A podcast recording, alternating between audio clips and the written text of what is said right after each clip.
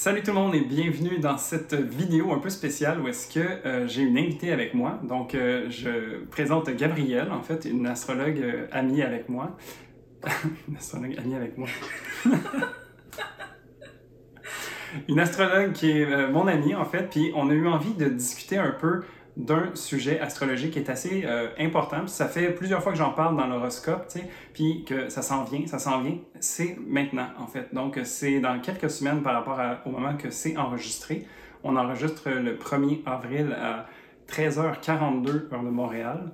Comme ça, on va pouvoir voir la carte.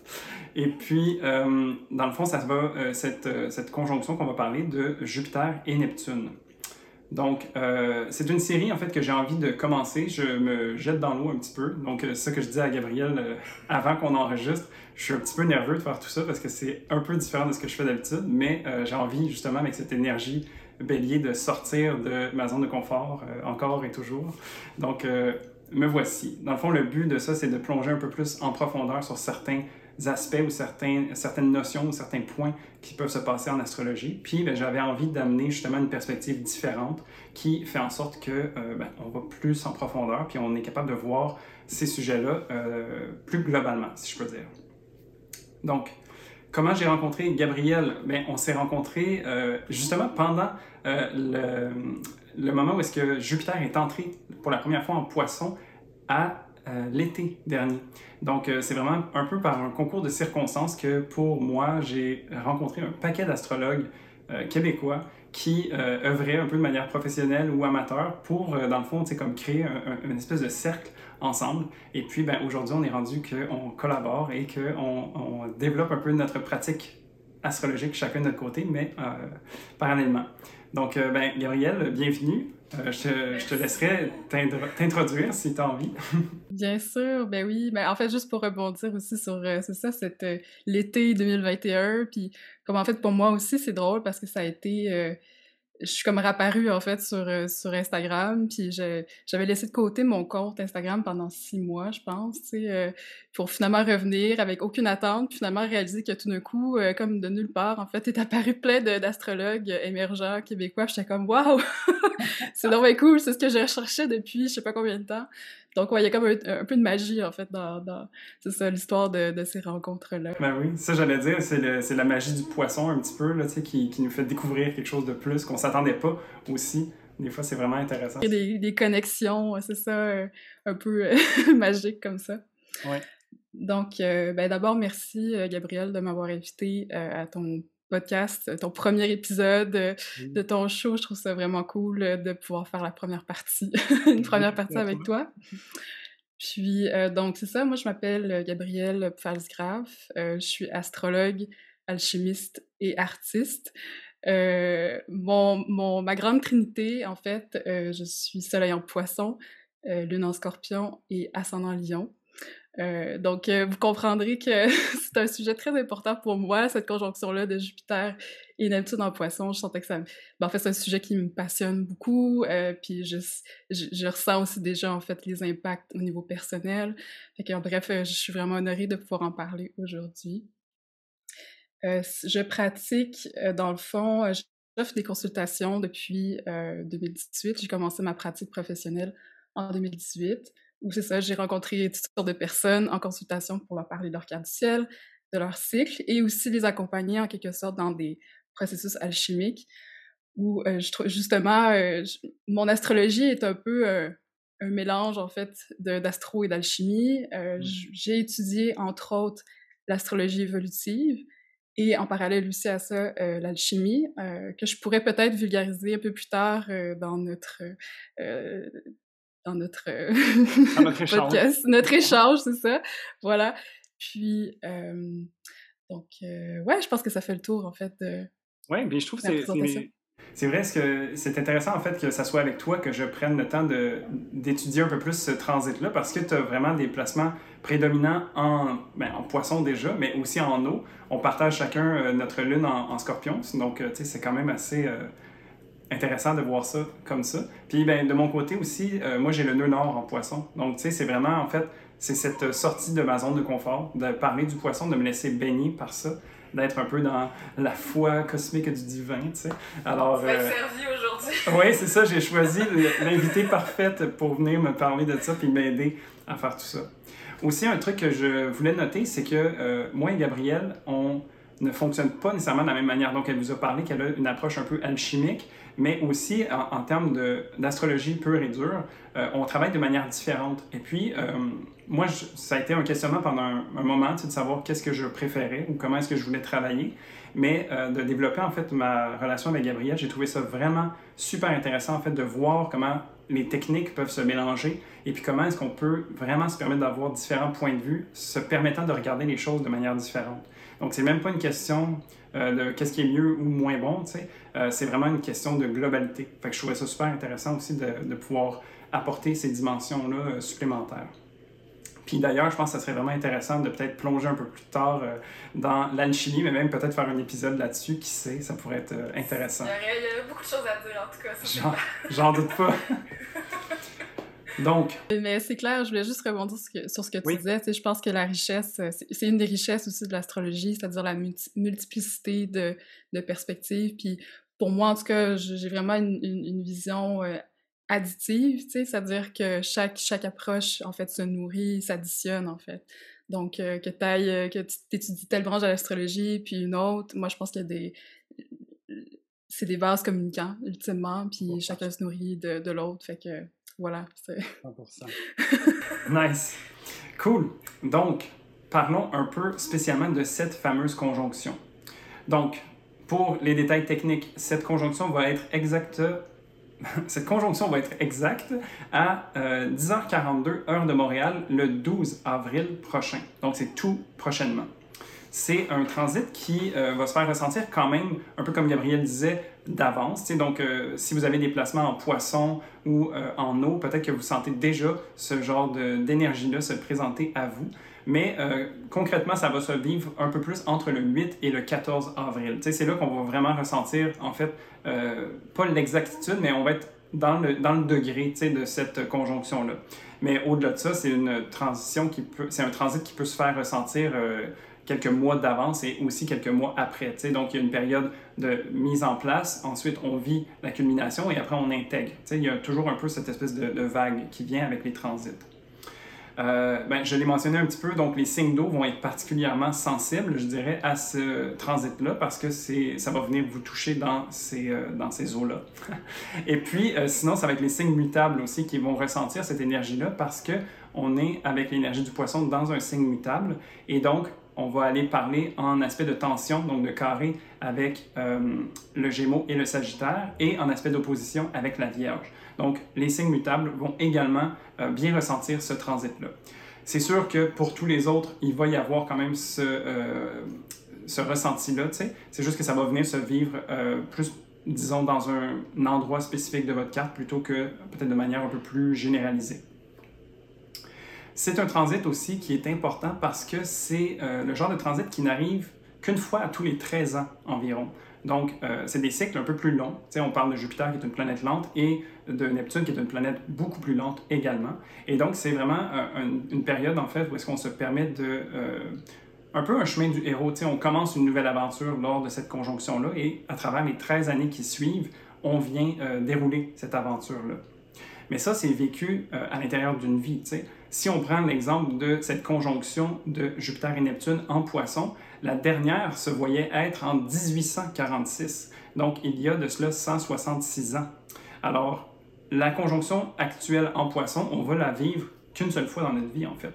Parce que ben, la prochaine est en 2188, puis je pense qu'on sera peut-être pas là. En tout cas, pas dans ce corps-ci. oui, c'est ça. En fait, petite précision, c'est en 1856. Par ah. contre, en 1846, c'est l'année en fait de la découverte de Neptune.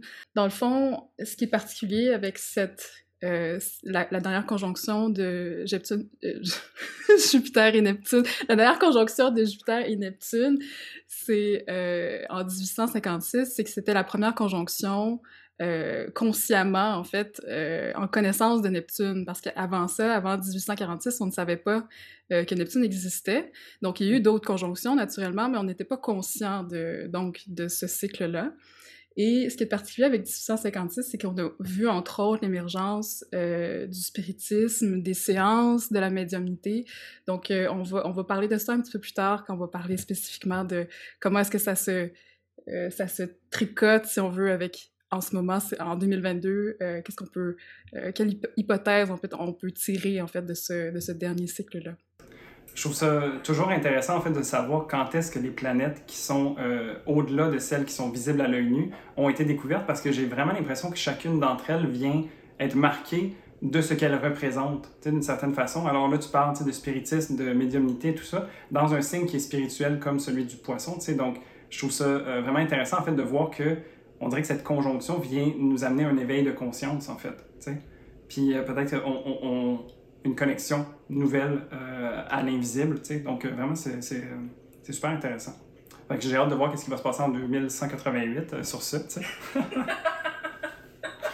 Mais bref.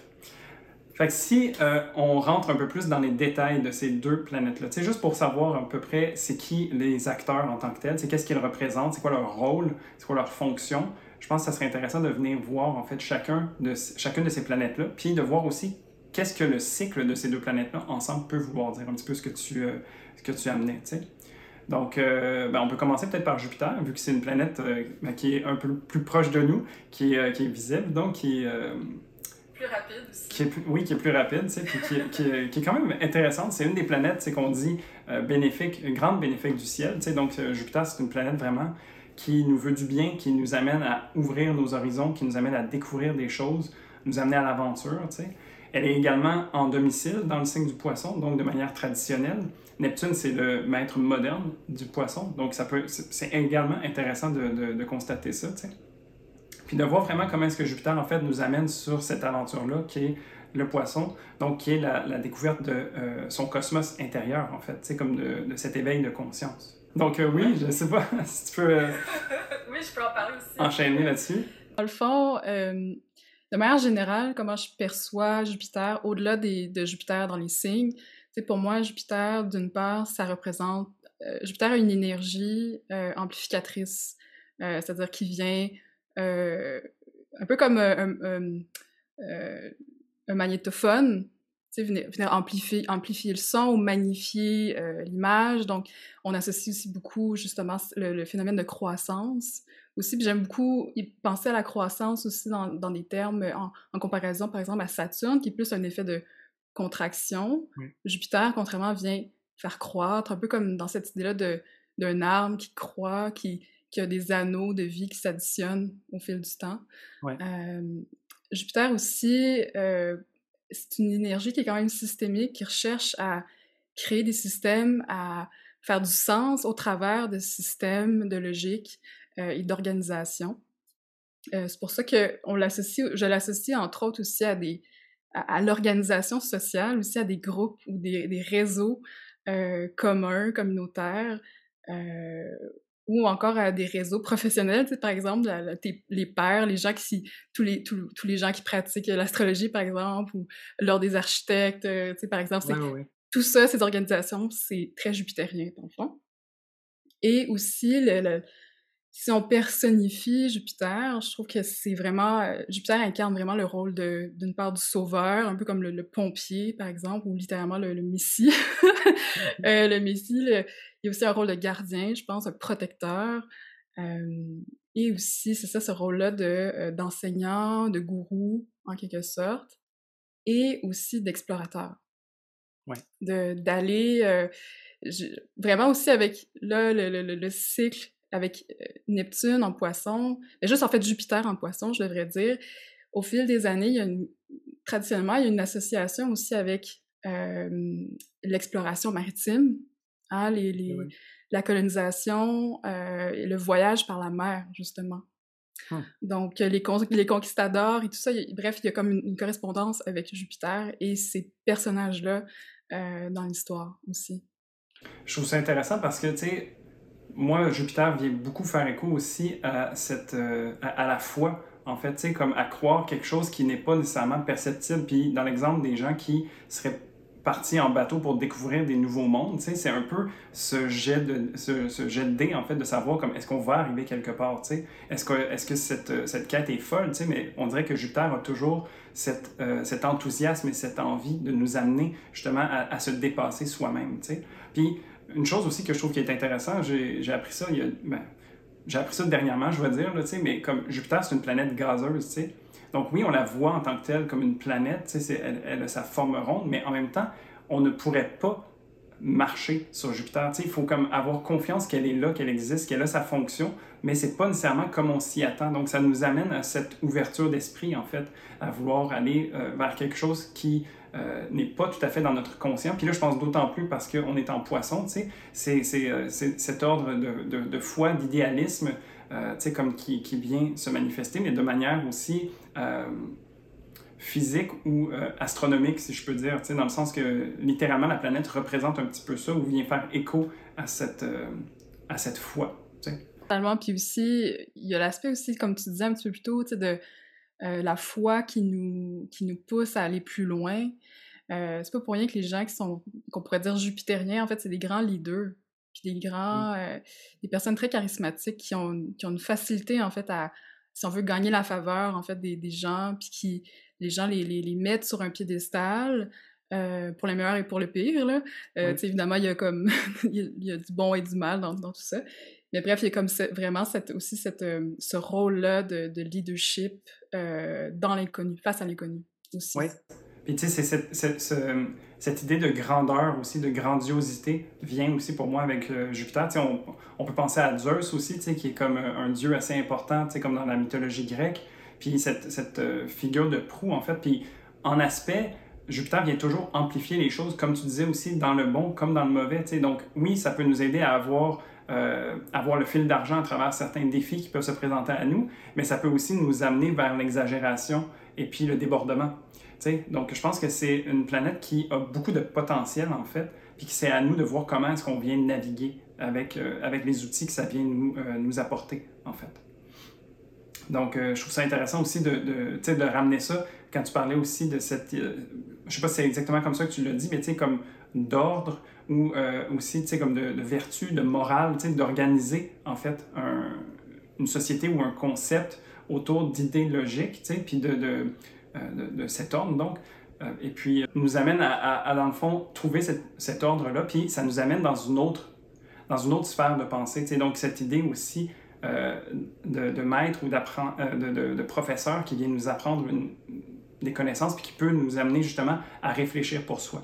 Donc, à travers, en fait, l'archétype de Jupiter, moi, j'y vois beaucoup la puissance personnelle, tu sais, euh, où est-ce qu'on peut se, se, donner les outils et puis voir comment euh, est-ce qu'on les utilise. Donc, euh, ça, ça, a beaucoup de potentiel, c'est très, euh, c'est très puissant. Puis, ben, c'est d'avoir le discernement, en fait, pour être capable de, d'être aligné sur ses valeurs à soi, sur ses vertus, sur sa, sa, façon de vouloir user de ses pouvoirs-là, de cette puissance-là. C'est aussi... On, Jupiter est aussi associé à la, la, la vérité, la recherche de vérité et, d'objectivité, en quelque sorte. Euh, donc, autant au sens de vérité spirituelle, mais aussi de vérité de qu'est-ce qui, qu'est-ce qui fait loi dans, dans l'univers, en quelque sorte, puis qu'est-ce qui est qu'est-ce qui est bon aussi quand même là. Il y a quand même cette idée là de créer des systèmes bienveillants ou euh, un ordre bienveillant qui permet la croissance euh, et ainsi de suite mais c'est aussi dans son dans son penchant plus si on veut négatif tu sais c'est il y a aussi l'aspect du confort avec Jupiter tu sais un Jupiter qui ne veut qui n'est plus justement dans la, la, recherche de dépassement mais plus dans la euh, comment dire, euh, la durabilité, conservée, ouais. c'est ça. Ouais. Euh, en fait, la croissance arrête. Ça devient plus comme une espèce de, de, de, conformisme, puis on se conforme à des règles, puis on les questionne pas trop. Parce que pourquoi les questionner? Euh, elles sont en place, quelqu'un m'a dit que c'était ça, je l'accepte. Il, comme, il peut avoir ça aussi avec Jupiter. Oui, c'est vraiment ce côté plus dogmatique, en fait, qui peut venir dans son penchant plus négatif avec un Jupiter ou est-ce que ça devient j'ai la vérité? Parce qu'elle est vraie pour moi, elle devrait l'être pour tout le monde. sais. Donc il y a un peu ce côté-là qui peut euh, se faire ressentir. Mais ce que je trouve qui est intéressant, c'est que, ben, on parle de Jupiter qui est euh, maître du Sagittaire et du Poisson. Et puis le rôle de Jupiter en Poisson, je trouve, c'est tout ce travail à l'intérieur aussi. Donc ce travail euh, aussi, de, de se re-questionner, de, de venir, en fait, c'est la vérité à l'intérieur de soi. Donc, je pense que ça peut être intéressant de voir comme des fois, peut-être qu'on tombe dans un dogmatisme ou dans des vérités absolues. Puis, ben, Jupiter nous ramène à quelque part, dans son archétype, à venir re-questionner les choses de l'intérieur. Donc, il y a ce mouvement un petit peu, je trouve, qui, euh, qui est bénéfique, en fait, qui vient aider à, fluidifier euh, l'énergie qui, circule à travers cette, cette planète-là. Puis dans l'énergie du poisson, il y a vraiment cette idée de lâcher prise, en fait, comme de, de deuil, d'abandon, comme de, faire parfois, comme ce travail sur soi ou ce ben, ces deuils pour se permettre d'aller vers quelque chose. Tu sais. Puis je trouve que dans l'idée d'expansion, il y a aussi l'idée de deuil parce que forcément, quand on grandit, quand on va vers l'avant, on laisse derrière nous ce qui était derrière. Tu sais. Donc, il y a... En tout cas, je pense que ça fait un peu le tour de l'archétype. C'est comme quoi c'est une planète qui nous fait avancer, qui nous fait voir les choses plus grands et qui a beaucoup de, de, potentiel et de puissance. Puis c'est de vraiment s'assurer de, de, garder cet équilibre à l'intérieur de soi, euh, ou du moins de l'utiliser en conscience pour être capable de, ben, de, bien, de, bien, de bien la gérer, cette énergie-là pour soi. Il y a une dernière chose que j'ajouterais, puis par rapport à un truc que tu as dit plus tôt, puis par rapport à l'association de la maîtrise, puis du, du, pouvoir de Jupiter, dans, dans ma vision aussi de, de l'ordre des planètes, Mars précède Jupiter, et dans cette logique-là, Mars représenterait, par exemple, justement le pouvoir brut ou des talents, en fait, qu'on développe au fil de notre vie. Mmh Puis quand on atteint, justement, un, certain niveau d'excellence de, ces pouvoirs-là qu'on a, on atteint Jupiter. Jupiter devient alors comme une maîtrise de ces pouvoirs-là. Mmh. Et du coup, de, de, là aussi découle donc la reconnaissance des pairs, la reconnaissance sociale de « Ah oui, on, on t'accepte, on reconnaît en fait que tu as ce pouvoir-là et que tu le maîtrises ou que tu as développé une certaine expertise autour de ça. Et ça fait donc aussi écho justement aussi à des associations avec Jupiter de, euh, de rayonnement social, de réussite professionnelle, entre autres. Euh, donc c'est comme ça aussi que je le lis euh, dans la logique, si on veut, des planétaires. Ouais. Super intéressant ça. Donc, ça, ça fait le tour un petit peu de Jupiter. en poisson, on a quand même mis ça un peu à saveur poisson, je crois, globalement. Si on va voir Neptune, donc Neptune, c'est une planète que moi j'utilise un peu moins, parce que je ne vais pas nécessairement l'utiliser euh, en tant que telle ou personnellement. C'est une planète que je vois plus à un niveau euh, générationnel, souvent, mais je viens l'utiliser dans ma pratique personnellement plutôt dans les aspects, qui va venir teinter en fait euh, ou dynamiser, stimuler les autres planètes qui sont un peu plus personnelles.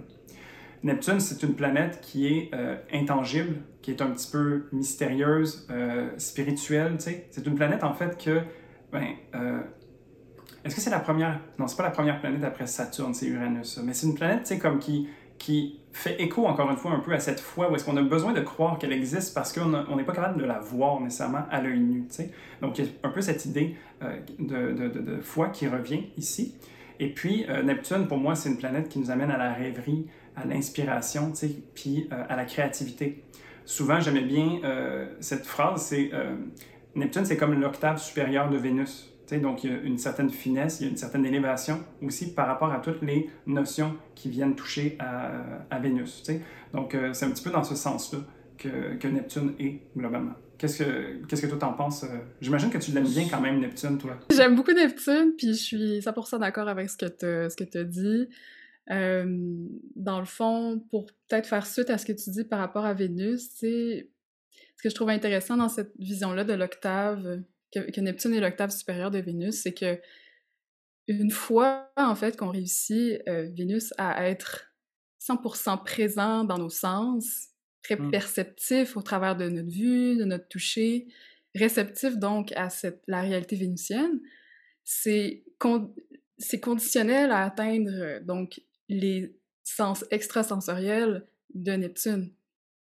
C'est-à-dire que si on est absent, euh, justement, de juste de ressentir dans le présent qu'est-ce qui se passe autour de nous, dans notre corps, autour de notre corps, ben ça va être bien difficile en fait d'accéder justement à ces, au sens extra, extrasensoriel de, de Neptune, au sixième sens. à la magie un petit peu qui vient de, qui découle de ça en fait. Exact. Puis, je pense que c'est là la beauté de l'association de l'octave avec Vénus. Après, de manière générale, comment je perçois aussi l'énergie de Neptune, puis comment je l'utilise aussi. Euh, ben, en fait, en termes généraux, dans, dans mon analyse aussi de carte du ciel, j'inclus toutes les planètes. Euh, et j'ai vraiment, vraiment cette croyance, si on veut, ou cette perception que tout le monde, en fait, peut incarner, en fait, même des planètes transpersonnelles. Mm-hmm. Est-ce que est-ce qu'il faut se mettre de la pression? Pas du tout. Il n'y a pas de rush non plus à incarner, soi-disant, ces, ces, entités-là, mais il y a certaines personnes que, par défaut, c'est peut-être plus facile, entre autres parce qu'ils ont des, euh, des aspects dans leur carte qui touchent, par exemple, euh, mettons, je, ne sais pas, Soleil conjoint Neptune, par exemple. Ben, naturellement, cette personne-là, elle, elle a accès plus facilement à, l'énergie neptunienne, puis il n'y a pas besoin de passer au travers d'un processus très long.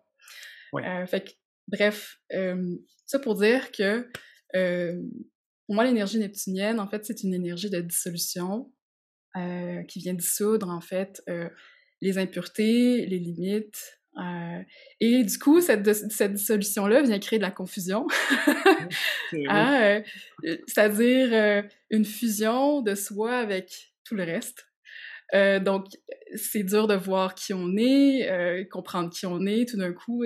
J'ai vécu en fait le transit justement de Neptune conjoint au Soleil, et ça a été une période extrêmement magique et perturbante parce que justement, plein de, de, je me définissais de certaines manières auparavant. Et là, tout d'un coup, euh, si on veut, ces étiquettes-là prenaient le bord, en fait. ne faisaient plus aucun sens. Et j'étais dans un brouillard. Puis ça, d'ailleurs, c'est un autre, je pense, aspect très majeur, en fait, de Neptune. C'est cette notion-là d'être dans le brouillard, d'être dans l'inconnu. Mais ce processus-là, justement, de dissolution, de confusion, amène inévitablement à une, forme de euh, d'abandon dans le sens de, euh, de lâcher prise et de pouvoir accéder, à, accueillir en fait le sacré euh, en soi et autour de soi. Oui.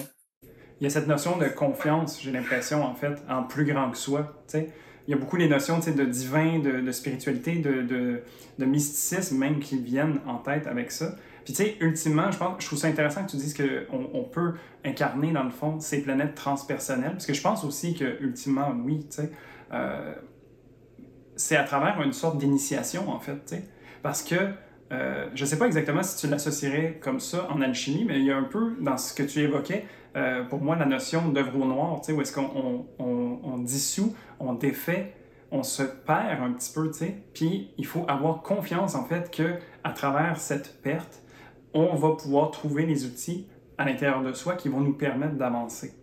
Donc, c'est vraiment ce procédé initiatique, je crois, euh, ce chemin vers Neptune. D'ailleurs, moi, je ne l'ai pas encore vécu, mon, euh, mon, Neptune sur le Soleil. Je vais le vivre, par contre, sans doute d'ici euh, peut-être 30 ans, quelque chose comme ça. Donc, je t'en reparlerai.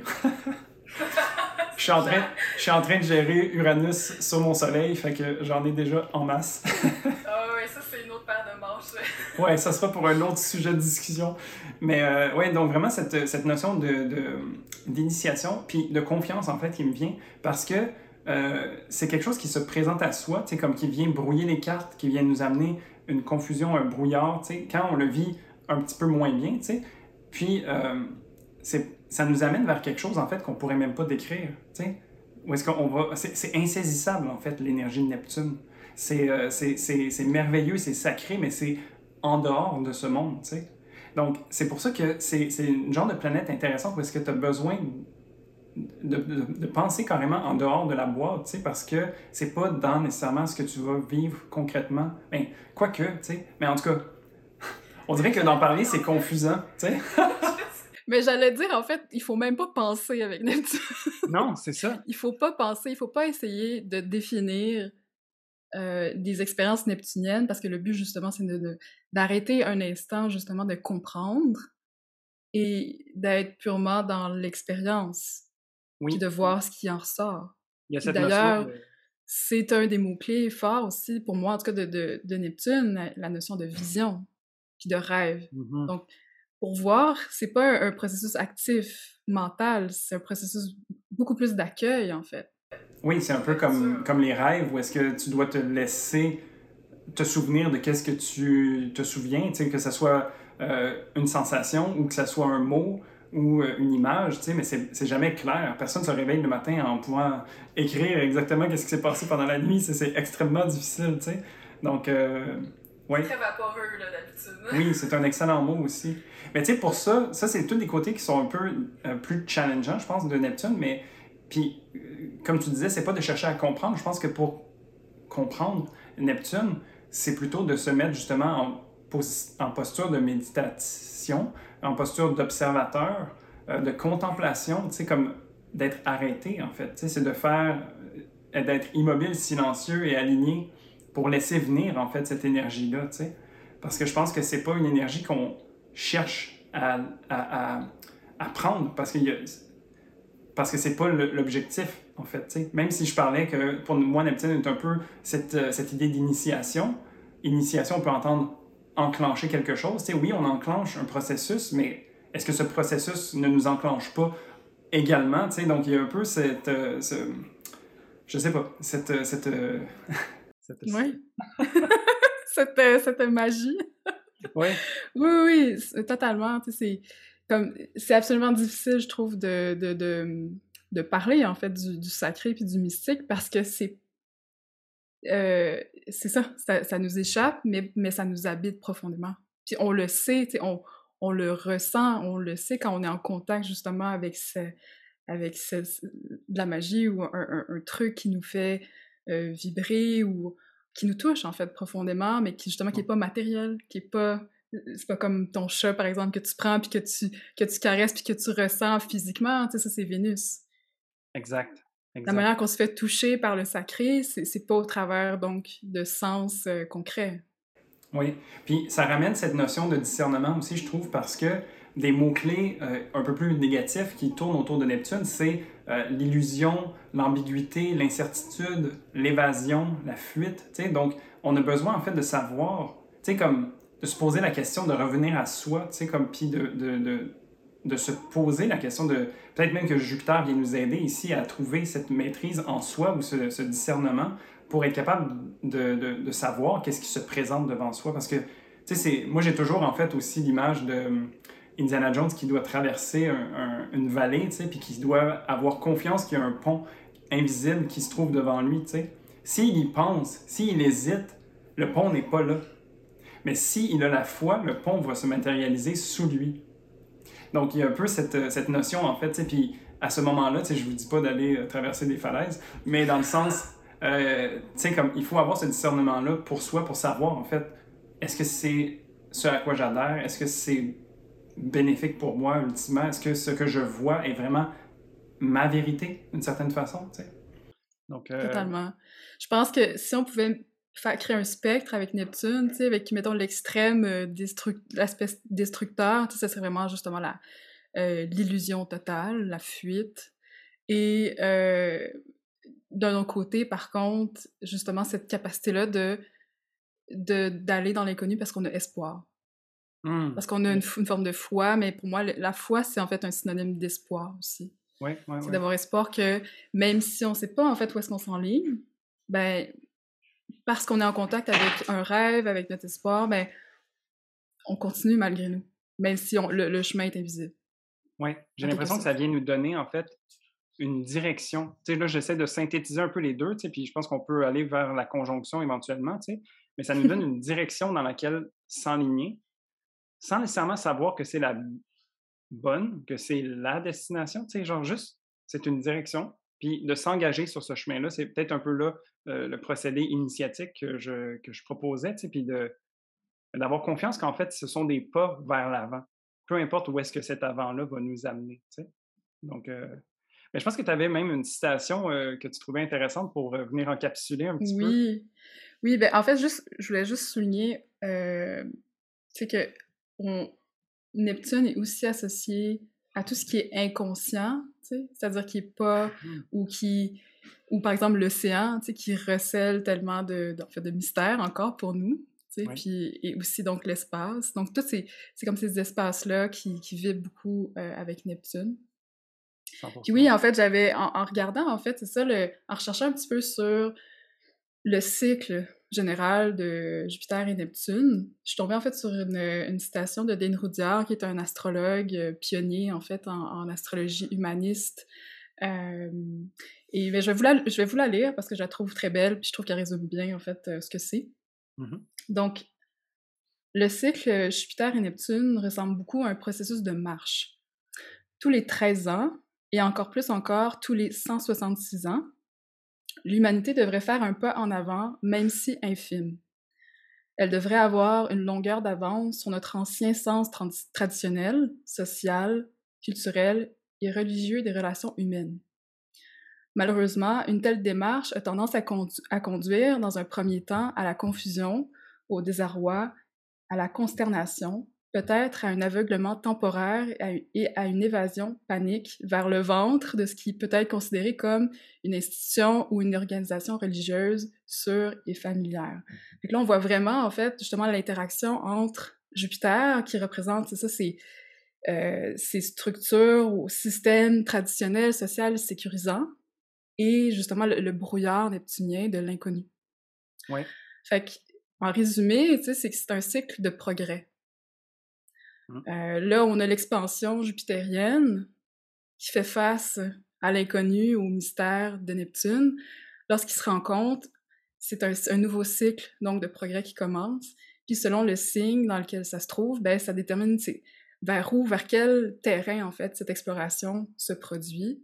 Comme on en a parlé déjà, en poisson, c'est un progrès dans le domaine euh, du mystique, du spirituel. Euh, et ben, en fait, pour continuer ce qu'on avait déjà dit un peu sur. Euh, ben ouais, que t'avais quelque chose à rajouter, en fait, Gabriel, là-dessus. je suis comme dans ma lancée, là. ben, ce que je trouvais intéressant aussi, c'est cette idée, tu sais, comme de, d'initiation, de progrès, de vouloir aller vers plus. Donc, il y a cette notion de Jupiter qui vient nous amener sur un nouvel horizon, un nouveau chemin. Puis, il y a toute la peur et euh, le désarroi qui peut venir avec ça, parce que euh, ben là, je pense à mon chemin de Compostelle que j'ai fait. les premiers jours, c'est cool, tu es dans l'euphorie. Après ça, ça fait 30 jours que tu marches, puis que tu as mal aux pieds, puis que tu as tel truc qui est pas correct, puis tata. Puis il t'en reste encore 30 jours après, tu sais. Donc, tu as besoin d'avoir cette, cette foi, cette confiance ou ce désir, en fait, de vouloir passer outre ces choses-là, tu sais. Puis, euh, vers la fin, tu sais, quand il disait euh, l'évasion panique vers le ventre, tu sais, c'est un peu aussi euh, peut-être de se réfugier sous cette espèce de parapluie jupitérien qui vient euh, peut-être se manifester comme euh, en tant que maître ou gourou, qui vient justement nous éclairer, nous dire c'est par ici, j'ai déjà fait le chemin. Puis ça, ça nous ramène également au discernement interne de savoir comme, OK, est-ce que je fais confiance à cette personne? Est-ce que la vérité que cette personne-là m'amène est juste? Et puis de voir comment, ultimement, est-ce qu'on a envie de se positionner par rapport à ce progrès qui est comme un peu en arrière-plan vécu par tout le monde, sais. Donc, euh, il y, a encore là l'idée de conformisme et de, justesse, de droiture par rapport à ce qui résonne chez nous. Puis en tout cas, moi, il y a beaucoup la notion de, puissance personnelle qui revient à travers tout ça. sais. Donc, l'éveil de conscience, puis voir où est-ce qu'on a envie de, s'en aller avec ça. C'est-à-dire que devant, face au brouillard, de pas juste automatiquement chercher à se réfugier euh, dans un groupe ou dans une vérité extérieure qui peut être sécurisante, mais qui ultimement, en fait, euh, peut être nocive pour soi ou qui, en fait, n'encourage pas tout simplement une forme d'autonomie, de, justement, de réflexion, de quête de vérité, qu'est-ce qui est vrai pour soi, euh, ainsi de suite. Ouais. 100%, je trouve l'autonomie, c'est un, un, bon mot, en fait, pour... C'est peut-être une quête d'autonomie, en fait, comme ce, cycle-là qui peut nous, nous, amener justement à grandir. Yes. Mm-hmm. ben, en tout cas, pour faire, euh, juste voir un peu aussi, euh, faire un petit plongeon dans le passé, puis voir, OK, euh, dans le passé, qu'est-ce qui s'est, qu'est-ce qui s'est produit lors de la dernière conjonction de Jupiter et Neptune en poisson. Donc, comme on, disait un petit peu plus tôt, c'était l'avènement, en fait, du spiritisme, des séances et de la médiumnité, mais dans le but, en fait, de, le but, entre autres, de ces expériences-là, ces expériences médiumniques, c'était aussi motivé par un désir de prouver que l'invisible existait et mmh. que c'était possible d'avoir un contact réel avec, euh, dans ce cas-ci, c'était euh, les défunts, ou des esprits de l'autre, de l'au-delà. fait qu'il y avait vraiment comme, c'était vraiment propulsé par un désir de prouver que ça existait. Fait que là, on voit vraiment, en fait, je trouve, justement, Jupiter qui veut quand même rechercher, qui veut explorer ici l'invisible, mais aussi dans l'idée de trouver une vérité. Puis que ça, cette vérité-là, donc, devienne euh, partagée, commune, en fait, parmi, en fait, le collectif. Donc, je trouvais ça vraiment beau puis intéressant comme, euh, comme euh, juste comme réalité, en fait, comme expérience. Puis, ce que ça me fait, puis en fait auparavant aussi, euh, avant ce cycle-là, euh, je, ne veux pas en parler très longtemps, mais comme je disais plus tôt aussi, c'est qu'il y a comme ce, avec Jupiter en, poisson puis Neptune, il y avait toute cette notion-là de partir autrefois la, la découverte euh, des terres inconnues, c'était mm-hmm. c'était l'équivalent neptunien, je pense, pour nous avec l'exploration spatiale. Oui. Mm-hmm. C'était à leur échelle, ça pour eux c'était neptunien d'aller trouver des, ben, en tout cas du point de vue évidemment européen, on s'entend, mais que les, les, Européens découvrent, par exemple, les Amériques, euh, pour eux, c'était un rêve neptunien, trouver cette terre-là, puis s'y rendre en bateau. Oui, oui. Puis ce que je trouvais intéressant dans ce que tu amené par rapport au spiritisme, puis ce désir de vouloir prouver l'invisible, c'est, je trouve, tu sais, comme, c'est intéressant de, de, voir, de prendre conscience de cette planète-là, de voir, en fait, comme euh, cette ouverture euh, d'esprit, en fait, qu'on peut avoir à travers ça, puis, étant donné que c'est le premier contact qu'on pourrait dire conscient avec cette planète-là, on utilise des moyens très humains de venir exprimer, ça. Tu sais, tantôt, on parlait avec nos mains comme ça, mais eux, à leur, à leur époque, on fait comme, OK, mais il y a quelque chose qui se passe. Comment est-ce qu'on peut le prouver? Tu sais, comment est-ce qu'on peut venir le, le, le, concrétiser, en fait? Puis je trouve ça intéressant parce que c'est, d'une part, tu sais, on appelle Neptune une planète trans euh, comment, comment on dit ça? Transpersonnel. Transpersonnel, oui, c'est ça. Donc, c'est comme si, pour se permettre de bien incarner son énergie, c'est comme si ça ne va pas nécessairement se matérialiser que par notre euh, version humaine. C'est peut-être justement au niveau de l'esprit ou de l'intangible, de l'énergie, euh, que ça peut peut-être se manifester un peu plus. Puis je trouve ça intéressant de voir les balbutiements de ça, comme, comme ça a été vraiment, ben, on, on est capable de prouver des choses, donc, ben, on va pouvoir prouver cette chose-là aussi. Mais on dirait que c'est juste comme. du moins essayer, oui. Tenter notre coup, mais, mais c'était vrai, puis je trouvais, je trouvais ça fascinant aussi que. Euh, ben, du coup, c'était la première depuis, depuis la découverte de Neptune, puis justement, l'orientation a été changée. C'était plus une exploration extérieure au travers des eaux, puis machin, trouver des nouvelles terres, mais là, trouver des... essayer de rentrer en contact, finalement, avec une réalité invisible. Mmh. Ce que je pense qu'auparavant, c'était pas, justement accessible à ce point-là, où il n'y avait pas comme cette, cette désir-là de...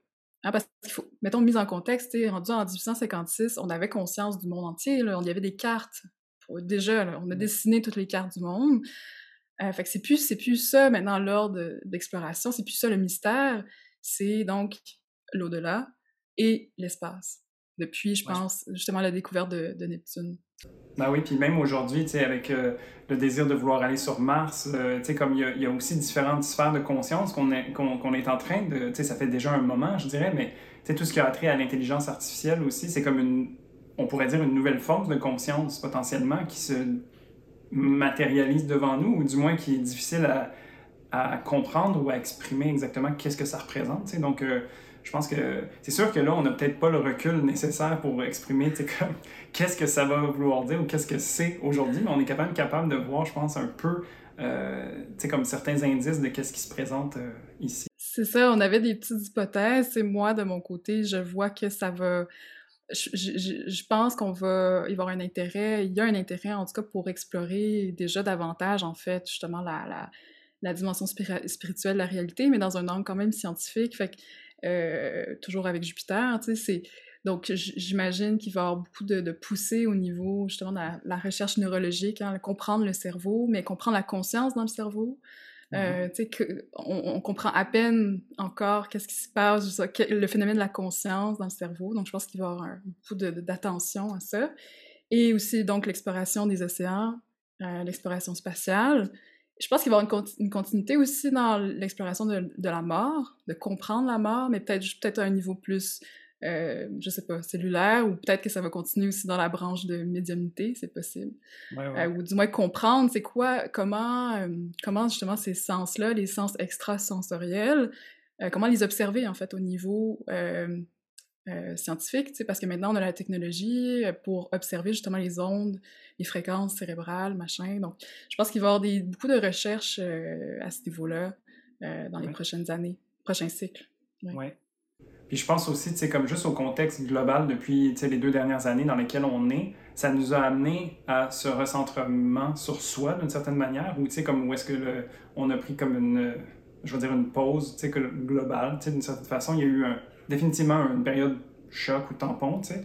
Puis c'est de voir aussi comment est-ce que se, se, permettant de connecter avec soi, puis n'ayant plus autant de, euh, de stimulation externe, comment est-ce qu'on vient trouver sa vérité, comment est-ce qu'on vient reconnecter à soi, tu sais. Puis là, j'en ai fait mention plusieurs fois, moi, mais tu sais, comme j'ai vraiment l'impression qu'il y a une expansion de conscience qui peut se préparer ou qui se, peut se faire ressentir justement parce que, ben, on, on, est porté à s'explorer de manière différente, on est porté à voir aussi le monde de façon différente, tu sais. Je pense qu'il y a... Euh, tu sais, comme, je me rappelle, il y a deux ans, on parlait de, la nouvelle normalité, mais là, tu sais, comme, je pense que c'est, on est même rendu au-delà un peu de ce sujet-là, tu sais, on est comme, dans un autre, dans un autre euh, univers, si je peux dire. sais Donc, euh, ça, ça, va être intéressant de voir ça se développer. Puis, euh, ben, aussi, pour moi, c'est la, prise de puissance personnelle parce que justement, les choses changent. Comment est-ce que toi, tu vas finir par évoluer à travers tout ça? sais? Donc, moi, c'est un petit peu à ce niveau-là. Puis, c'est juste de progrès, de progrès, tu sais, mettons, de le voir comme dans le sens de cycle de progrès spirituel. Tu sais, je pense qu'on on atteint aussi un cap collectif par rapport à juste au spirituel en général, puis à la notion de, de, religion ou de qu'est-ce qui, qu'est-ce qui est vrai en fait au sens euh, spirituel. Fait que je pense que ça nous propulse euh, aussi dans une forme d'évolution, de faire évoluer certains concepts, euh, c'est ça, certaines perceptions, certaines compréhensions de la réalité spirituelle, la vie après la mort, les grandes questions existentielles et aussi comprendre aussi toute l'interconnexion entre. Oui, c'est ça j'allais dire. Parce qu'il y a vraiment cette prise de conscience universelle, en fait, comme, ben, ou du moins mondiale, parce que comme le contexte dans lequel on est, c'est parti d'une place sur Terre, puis ça a eu sa répercussion partout. Donc, euh, c'est intéressant de voir cette interconnectivité-là. Puis, euh, je pense que c'est une des premières fois où est-ce qu'on a vraiment, ben, du moins de mon vécu, comme eu cette espèce d'impact global. je pense que c'est aussi synonyme de cette, euh, cette ouverture qui vient un peu comme on a décrit avec Jupiter et Neptune, euh, avec son lot de bons et de, de plus challengeants. Donc, c'est un peu cette boîte, je pense, qu'on est en train d'ouvrir. Là, on avait aussi quelques petites histoires, en fait, pour expliquer un peu les cycles précédents de cette conjonction-là. Parce que, tu sais, c'est ça, comme je disais, on est un peu trop les pieds dedans pour être capable d'avoir vraiment l'image globale de comment est-ce que ça va se manifester. Sauf que, comme j'expliquais au début, cette conjonction se, se, produit à chaque 13 ans. Donc, on est capable de voir qu'en 2009, ça se passait en verso. Cette année, ça va être en poisson. Et puis, en 2035, ça va être en bélier.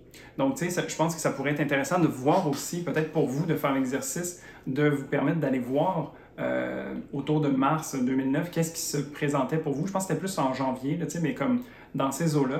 Toute l'année, 2009, ils ont, dans le fond, Jupiter a rétrogradé. Je pense qu'il y a eu trois conjonctions. Fait que vraiment toute l'année 2009, jusqu'à la fin de l'année même. Fait que, tu sais, si je peux y aller vite fait, c'est comme moi, ce que ça l'a représenté, en fait, ça a vraiment été euh, mon entrée dans le monde du travail. Parce que moi, il y a 13 euh, ans maintenant, en tout cas en 2009, euh, j'étais euh, nouvellement employé dans ma compagnie de jeux vidéo, tu sais, puis je me lançais après des études, puis tout ça, dans cette carrière-là, tu sais. Donc, ça a vraiment été pour moi ce début de, de, ma carrière professionnelle, qui était une carrière de rêve, en fait. J'ai rêvé à ça depuis que j'avais 12 ans, de faire des jeux vidéo, tu sais, puis de, de, concrétiser ce rêve-là, j'en revenais pas à cette époque-là, tu sais. J'avais 21 ans, puis j'étais un designer de jeux vidéo. Je j'en revenais pas. Puis, euh, comment ça s'est manifesté, c'est que cette conjonction a eu lieu dans ma maison 2, donc qui faisait écho à mes ressources, à, mon revenu. Donc, il y a vraiment un côté très monétaire, très euh, aussi au niveau de mes habiletés, puis comment est-ce que j'utilise les, euh, talents que j'ai pour générer de l'argent, ou générer un revenu, ou euh, créer une possession, genre de, de, de, venir matérialiser ça. Fait que pour moi, ça s'est manifesté à travers justement un travail. C'était aussi pendant que mon année était profectée en maison 10, donc tu sais, il y a vraiment cette, cette idée de venir m'aligner sur, euh, sur cette nouvelle voie, en fait. Fait que j'ai trouvé ça vraiment intéressant de, de, prendre conscience de ça, en fait. Il y a une correspondance intéressante aussi, je trouve, avec le verso, parce que c'est ça, en 2009, la conjonction avait lieu en verso. Puis justement, le lien avec les jeux vidéo, je trouve que c'est un, un, truc très verso, en fait, comme, comme action, comme activité, c'est ça. yes, c'est 100%. yes. Pour toi, c'est quoi un peu, comment ça s'est manifesté?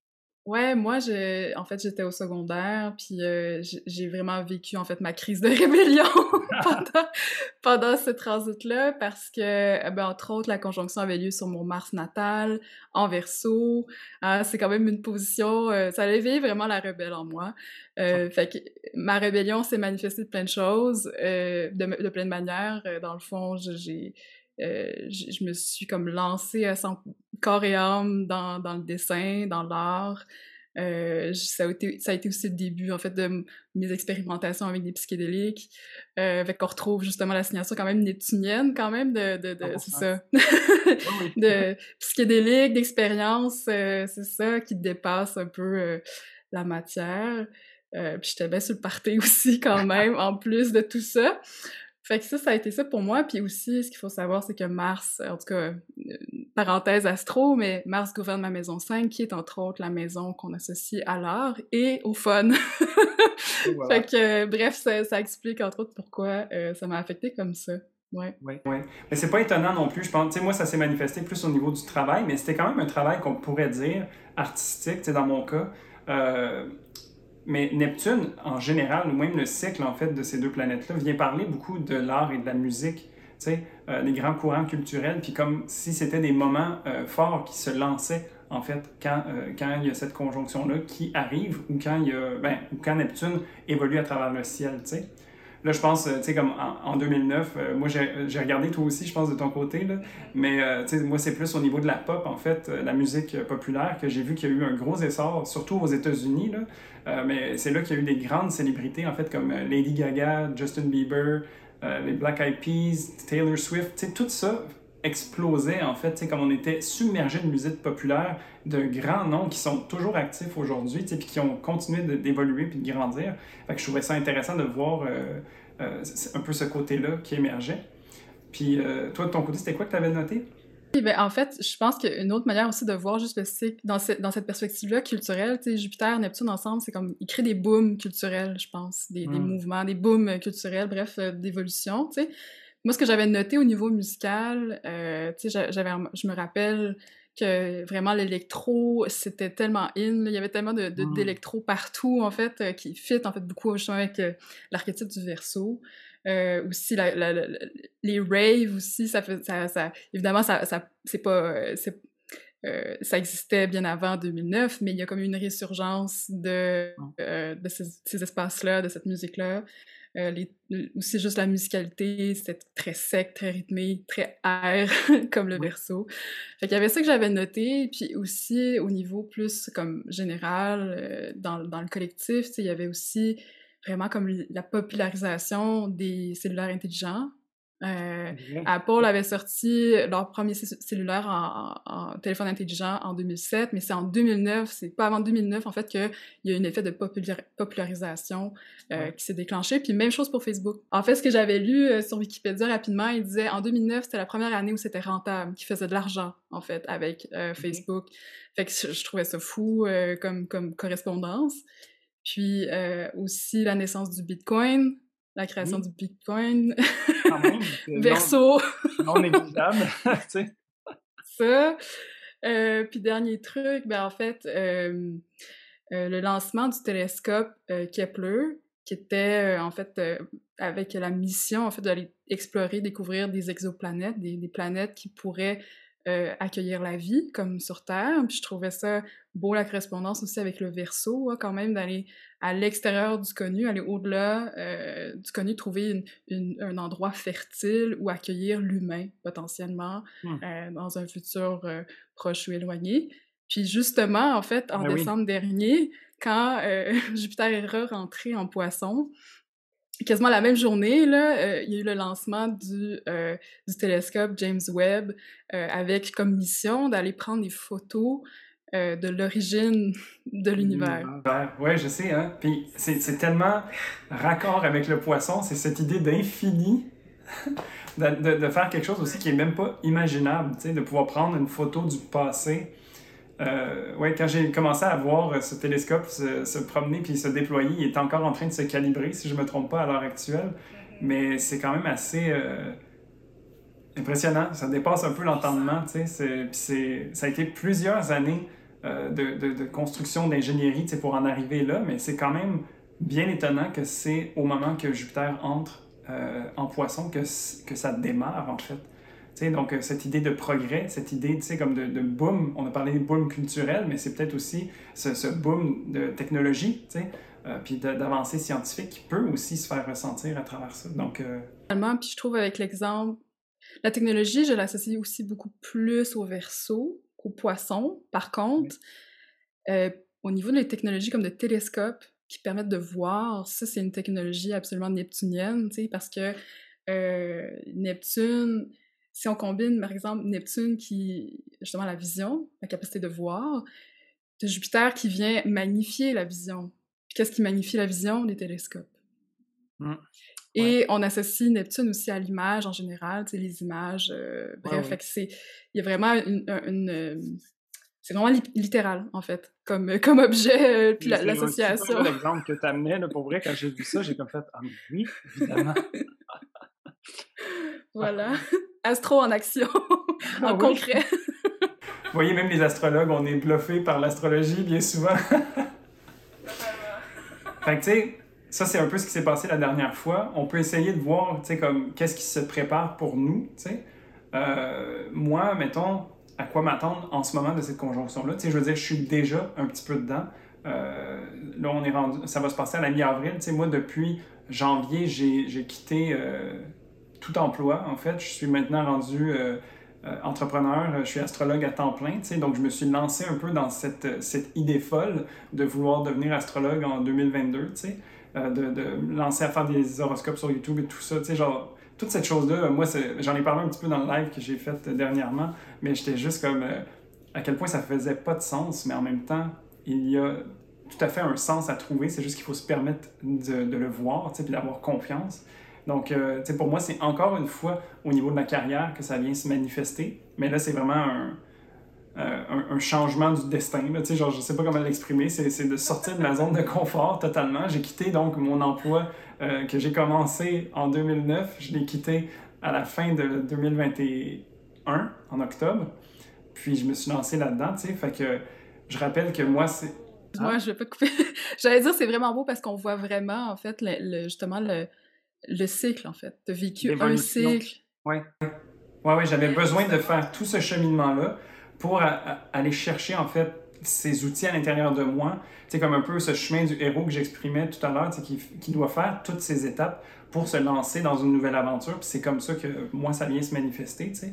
Puis euh, cette idée de, de, sortir de ma zone de confort, donc de sortir de ma structure, de, de, mon salaire, de mes avantages sociaux, de tout ça, de mon, de mon CDI, machin, euh, ça fait en sorte que euh, je réponds beaucoup à mon nord, en fait, qui est à un degré de cette conjonction-là, donc euh, qui m'amène vers cette...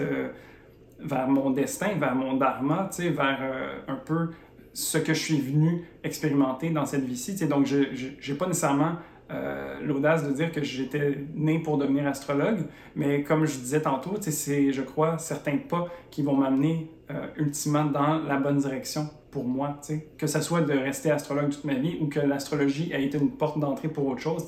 Il y a un peu cette idée, encore une fois, intangible qui, nous, euh, qui, qui, qui, me frappe, puis qui me, qui me propose d'avoir confiance, en fait, puis d'oser.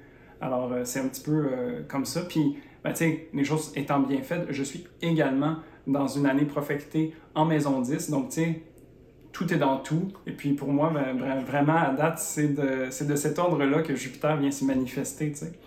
Donc, euh, donc c'est un petit peu ça pour moi. Pour toi, il y a comme un double. Euh, comment dire, double inconnu, double progrès à cause de ton nœud nord. Tu sais, il y a comme en plus cette notion-là de t'as jamais fait ça. en plus. c'est sans filet. Tu sais, c'est comme. Euh, voilà. Waouh, c'est beau. Dans mon cas, la conjonction va avoir lieu près près de ma Neptune, ma Vénus natale en maison neuve. Et comment je le vois, en fait, je, le vois comme une renaissance au niveau de, de l'art, de la place de l'art dans ma vie. Parce que, mmh. bon, depuis ma rébellion en 2009, j'ai fait tout un parcours, en fait, euh, au niveau artistique. J'ai fait des études supérieures en art pour finalement me rébeller une deuxième fois, puis euh, ne pas euh, être frustrée en fait un peu avec le, monde de l'art puis de l'institution artistique, puis euh, de revenir finalement à une création que je fais plus pour moi personnelle. Mais là, on dirait que je me sens finalement prête en fait à réémerger de faire réémerger l'art dans ma vie. Donc, je mmh. sais pas trop comment ça va avoir, quelle forme que ça va avoir dans les, les, prochaines années, mais vraiment, je le ressens tel euh, le poisson, tu sais, l'énergie du poisson comme un appel que j'ai de la misère encore à rationaliser, à concrètement, tu sais, planifier, puis j'ai envie de dire que c'est normal, tu sais, parce qu'on est tellement au début, justement, de ce cycle-là. Mais tout ce qui est clair, en tout cas, c'est les désirs que je ressens, justement, en lien avec la création et euh, puis parmi ces créations-là aussi, ben, il y a des rapports aussi avec euh, le professionnel. J'aimerais beaucoup créer en fait euh, de plus en plus en tout cas des, des, formations ou en tout cas des premiers enseignements autour de l'astro. Que mm-hmm. bref, tout ça mijote actuellement. on, dirait que, on dirait que pour toi, ce cycle-là vient te donner un message, te souffler quelque chose à l'oreille, tu sais, sans que ça soit trop précis, pour que tu puisses après ça, tu sais, comme user vraiment de tes capacités, de ta créativité pour venir manifester ce que tu as envie de, de, voir. Comme, donc, c'est vraiment cet appel, cette inspiration de Neptune, Jupiter qui te qui fait juste comme genre briller au loin puis te donner une idée que tu vas venir concrétiser euh, à travers le matériel. Je trouve ça vraiment inspirant, intéressant. je pense qu'il y a une, autre analogie pour euh, représenter un peu justement Jupiter et Neptune. C'est comme l'espèce de, de butte euh, devant toi, tu comme t'es dans un, champ, puis tu vois euh, une butte, mais c'est pas clair, tu sais, il y a du brouillard, mais tu sens juste vraiment l'appel d'aller en haut, puis de voir mm. qu'est-ce qui se passe, là, tu sais. c'est excitant, c'est euh, évitant, puis en même temps, ça peut faire peur parce que ben, t'abandonnes, en fait, finalement, d'où tu viens pour aller justement dans ce, ce nouvel espace. Exact. Tu sens -tu encore un petit peu la rébellion? Ou t'es peut-être un peu plus tempéré à cette Non, c'est ça, c'est moins rebelle, en fait, justement, à cause de... À, cause que c'est en poisson, c'est puis pas en verso, puis que c'est pas mon Mars, justement, c'est je le sens beaucoup plus en douceur, je te dirais. Ah, c'est beaucoup plus smooth. Parce que, ben, avec... J'ai Vénus en poisson, tu sais, qui est quand même une position exaltée pour, euh, pour Vénus. Puis bref, en général aussi, mon Mars, c'est pas mal plus challengé dans ma carte que ma Vénus, qui, à l'inverse, ça, ça, coule de source pas mal. Fait que, ouais, c'est beaucoup plus ça prenait ce dérangement pour amener vers euh, plus de douceur, peut-être. Je sais pas. Exact. En tout cas, c'est ce qui faisait du sens pour moi, semble-t-il. Puis, tu sais, je pense on, peut peut-être juste glisser sur la prochaine, tu sais, celle qui est encore plus intangible pour nous parce qu'on n'est pas là du tout encore. Mais euh, la prochaine va donc la prochaine conjonction de Jupiter-Neptune va donc se faire en bélier. Puis, j'ai l'impression qu'ultimement, euh, l'ouverture qu'on est en train d'avoir ici, tu sais, ce, ce désir d'avancer vers cette butte, ce désir de ne de ne pas trop savoir comment euh, gérer ça, puis d'avoir confiance, de suivre son chemin, d'une certaine façon, va peut-être venir se concrétiser, en fait, euh, dans l'énergie du bélier prochaine, ben, dans, dans 13 ans, qui va venir justement mettre en terre, va venir euh, initier peut-être ces, ces projets-là. Peut-être que c'est une période un peu qu'on pourrait dire d'exploration ou, comme de... Tu sais, le poisson, c'est le dernier signe du zodiaque, donc j'y associe toujours un peu ce, ce, lâcher-prise, ce, ce, défaire de choses qui ne servent plus, sais, se dépouiller euh, d'une certaine façon, pour se permettre de, partir avec fougue puis de, façon fulgurante dans euh, le passage de, cette conjonction en bélier. Je pense que ça pourrait être intéressant de voir comment est-ce qu'on va agir peut-être face à ces rêves qu'on est en train de, chatouiller en ce moment. La manière que je le voyais aussi, c'est que là, on termine un cycle de 13 ans, tu veux pas, qui était en verso. Puis dans les 13 dernières années, on a vu une explosion de, mm-hmm. de, progrès au niveau technologique, au niveau social, de connectivité avec les autres, de l'information et tout ça. Puis là, on commence un nouveau cycle de 13 ans, mais là, qui représente donc une explosion de euh, recherche et de découverte au niveau du poisson, donc spirituel, émotionnel aussi. Encore plus humain, mais moins dans une idée de, de partage d'informations, mais aussi plus de, je pense, de, euh, de communion ou de, bref, de connexion sans, euh, sentimentale, moins que purement euh, euh, surfacique, mettons, ou superficielle, comme étant les, bref, les, les, points négatifs de l'air. Ce que, ce que je trouve intéressant, par contre, parce que c'est ça, c'est que des spéculations, on est un peu trop loin pour pouvoir dire, mais il ne faut pas oublier que Pluton va être en verso aussi à ce moment-là. Donc ça, c'est une autre paire de manches qu'on pourra peut-être discuter dans un autre, euh, dans un autre échange. Mais euh, laissons ça euh, comme ça, tu sais, genre dans l'esprit du poisson un petit peu. Je voulais en venir, c'est que dans le fond, là, on, va, on, se lance dans un cycle de 13 ans, à ce niveau-là, dans le poisson, tu sais. Ouais. Et là, tout ce qui a été rêvé, expérimenté, connu dans les, relâchés, si on veut, dans le cycle du mm-hmm. poisson, on va rentrer dans le cycle du bélier où là, c'est comme OK, maintenant, c'est nécessaire d'agir. c'est nécessaire de tout ce qu'on a accumulé comme, comme expérience, comme connaissance dans le poisson, là, il faut exécuter. On exécute, on enclenche, on, démarre, on initie. Euh, quand j'ai regardé euh, la dernière fois qu'il y avait eu la conjonction en bélier, c'était en 1869 et c'était euh, la création du tableau périodique. Euh, il y a un truc très concreto, euh, clair avec le bélier, l'énergie du bélier, de rendre des trucs qui peuvent être très, en fait, invisibles, comme les atomes, mais de les rendre accessibles dans une compréhension pragmatique de la réalité. Puis dire, OK, on, on, a, on, a, on est allé vraiment loin dans l'exploration les visibles. Voici maintenant ce qu'on en retire comme fait pragmatique, comme loi, comme règle, et comment est-ce qu'on peut utiliser donc la matière pour passer à l'acte, faire des avancées, mais à un niveau, c'est ça, plus euh, actif, j'ai envie de dire. Oui, oui. Je, définitivement. Ah, c'est vraiment fou de commencer à spéculer sur qu'est-ce que ça va pouvoir être. moi, ça, ça me fascine. Puis je trouve ça aussi vraiment, euh, tu sais, comme, il y, a un côté très humble aussi à ça, que on peut bien avoir des symboles qui se présentent à nous, tu sais, on, on, on, ne fait que, que, que s'imaginer, tu sais, donc j'ai hâte de voir, en fait, tu sais, comme ça, tout, euh, tout ça se dérouler sur 13 ans. C'est vrai. Mais mettons qu'on ramène ça euh, un peu plus dans le concret, tu sais, on pourrait regarder, en fait, l'horoscope exact de cette conjonction, donc, qui se présente à nous. Donc, je vous ramène en 2022. et puis de regarder, oui, présent, de regarder un peu comment ça va se, se manifester, en fait, cette conjonction-là. Donc, euh, je vais essayer d'avoir euh, la carte disponible pour euh, les gens qui écoutent sur YouTube. Je sais toujours pas si je vais faire jouer ça ailleurs, mais bon, pour les gens qui sont sur YouTube, il devrait y avoir une carte qui va apparaître. Mais donc, si on regarde l'énergie un peu qui entoure cette conjonction, j'ai goût de dire qu'il y a beaucoup de choses qui se passent en fait. tu sais, comme c'est tout à fait raccord avec cette énergie de Jupiter-Neptune qui a envie d'être un peu dans tous les sens, puis d'aller, euh, tu sais, comme de faire grandir les choses. J'ai l'impression qu'il y a beaucoup de potentiel parce que euh, j'ai l'impression qu'on est à un moment où est-ce que ça va venir faire une sorte de, contraction, en fait. Tu sais, un peu comme une naissance, une renaissance qui vient se présenter à nous. Et puis, euh, tu sais, de manière symbolique ou tangible, j'ai le de dire, tu sais, on, dirait qu'il y a comme un une tension, un resserrement qui vient se faire ressentir, euh, oserais-je dire une crise peut-être, qui nous amène à, euh, à s'ouvrir à des nouvelles réalités, à des nouvelles possibilités, de saisir les opportunités qui vont en découler et puis euh, de grandir. sais. Ultimement, une crise, c'est un moment de changement qui nous amène à passer d'un état à un autre.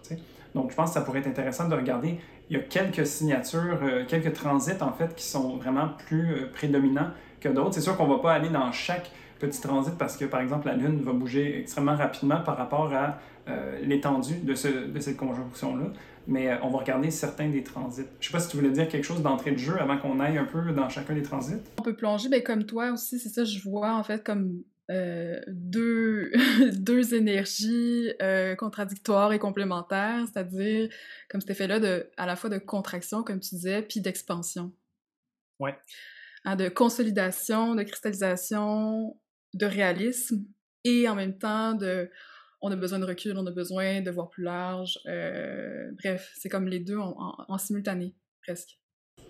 Oui, exact. Puis c'est dans un contexte aussi qui est assez particulier parce que, ben, comme vous avez pu voir dans, les horoscopes que j'ai fait pour le mois d'avril, euh, il y a beaucoup de choses qui se passent en fait au mois d'avril. C'est un, moment, j'ai l'impression, tournant. En fait, c'est comme euh, un moment névralgique euh, qu'on pourrait dire, où est-ce qu'il y, a, comme une concentration de, transit qui se passe, couplé de ce transit qui n'arrive qu'une seule fois aux 166 ans, ou une fois aux 13 ans. Donc, ça fait vraiment, ça vient mettre comme un, moment où est-ce qu'on va pouvoir se dire, sans doute, qu'il y a eu un, 2022 avant avril, puis un 2022 après avril. C'est comme si les sujets allaient être euh, différents, mais qu'on ne sait pas nécessairement vers où est-ce que ça va euh, continuer d'évoluer. Je voulais, comme juste mettre en contexte, mettons, je vais, je vais avoir des vidéos pour expliquer chacun des points, mais juste pour donner l'ensemble un peu, comme du mois, on a euh, une nouvelle lune en bélier au début du mois, donc qui est comme un renouveau. C'est comme si on ouvrait un livre, un chapitre, tu sais, vraiment. Puis, on est dans l'énergie du feu, donc euh, on peut s'imaginer un, beau livre en feu, tu sais, comme qui nous amène à, un paquet de potentialités, mais aussi à beaucoup d'énergie, surtout si on compare à euh, la vibe qu'on a eue, tu sais, comme dans les premiers mois de 2022, c'était beaucoup plus lourd, beaucoup plus dense, puis c'était un peu difficile de savoir justement où est-ce qu'on s'en allait, tu sais, il y avait la fatigue aussi qui s'accumulait. Qui donc, ici, ça vient déjà nous amener sur une nouvelle voie. C'est le printemps, on a l'énergie, puis euh, elle est très concentrée, cette euh, lunaison-là. Donc, tu sais, il y a beaucoup de, de potentialité juste là-dessus. Après ça, on avance un peu dans le temps, puis à la milieu, euh, au milieu du mois, on va avoir la pleine lune en balance qui va ajouter sa dose d'intensité, si je peux dire, qui devrait être quand même assez palpable comparé à juste tout ce qui se passe en général, parce qu'elle va être au carré de Pluton, qui va venir faire en sorte qu'on se permet de regarder vraiment en face ce qui se passe au niveau du Soleil, donc de notre mission de vie, de notre ego, de notre vitalité, et comment est-ce que ça nous fait sentir à l'intérieur de soi à travers les mouvements de la Lune. Donc, tout ça se passe entre le bélier et la balance, donc, et il y a toujours cette idée euh, où est-ce que je me situe en fait dans cet échiquier global-là, dans la relation à l'autre par rapport à moi-même. Donc, il y a vraiment cette, cette idée de, de, prendre sa place ou de, la trouver du moins, puis de venir forger en fait l'espace qu'on va venir occuper. Puis avec le, le, travail que Pluton vient nous offrir, c'est de voir aussi comment est-ce que peut-être on s'empêche euh, de se permettre cette place-là, peut-être qu'on se retire de l'équation d'ordre général pour euh, que ça soit plus facile, mais il y a peut-être quelque chose à aller fouiller en arrière de ça, peut-être une régénérescence en fait à s'offrir avec euh, Pluton. Donc ça c'est la deuxième chose. Et la dernière, c'est qu'on rentre dans la saison des éclipses le 30 avril, donc deux semaines après la conjonction de Jupiter et Neptune. Ici, c'est l'ouverture d'un autre livre, on dirait, qui est également potentiellement en feu, celui-là, mais euh, néanmoins, il va être euh, très euh, énergique, en fait, très potentiellement chaotique aussi. Parce que l'énergie des éclipses est toujours un peu de cet ordre-là, où est-ce que c'est généralement déconseillé de manifester parce que ça peut aller un peu dans tous les sens. sais. Ce sont des moments clés de l'année en général où est-ce qu'il y a des événements forts qui peuvent se euh, manifester. Là, c'est pas pour faire peur à personne, c'est juste que c'est des événements qui sont plus notables. sais, on est capable de dire comme ah oui, c'est ça qui s'est passé. sais. Que ce soit à un niveau euh, mondial ou à un niveau de vie, dépendamment de, de notre carte, ça vient se manifester de façon assez tangible. Puis là, ça va être une éclipse en taureau, d'autant plus, avec le nœud nord et avec Uranus qui sont pas loin. Donc, je veux dire, il faut euh, se préparer peut-être à vivre une certaine instabilité et trouver sa stabilité à travers l'instabilité. Je sais pas, euh, tu sais, comme c'est un petit peu ça que ça, ça m'évoque, cette, euh, cette fin de mois, ouais.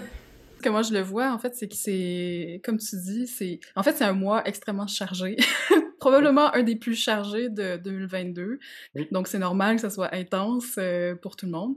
Et comment je le vois aussi, c'est que c'est comme euh, on dirait comme un moment temporel où, euh, comme des poupées russes, dans le fond, euh, plein de cycles qui s'emboîtent l'un dans les autres, plein de débuts et de fins de cycles qui s'emboîtent systématiquement là en ce moment.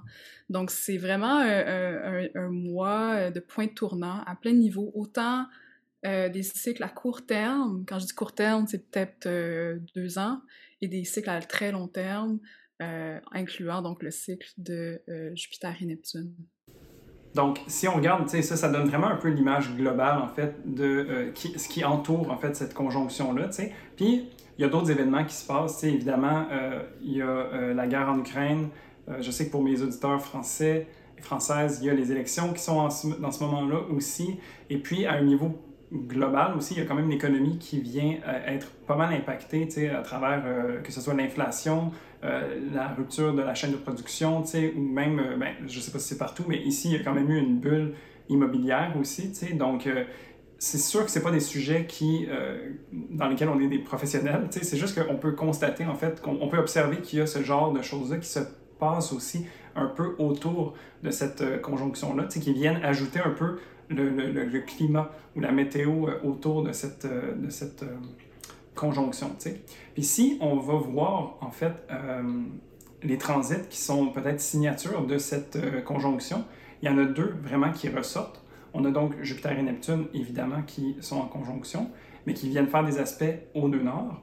Et on a Mars et Saturne aussi qui viennent euh, travailler de pair. Ça va arriver un peu avant, donc je pense que ça va faire partie du mix, puis c'est toujours actif d'une certaine façon pendant le moment de la, de la conjonction. Tu sais.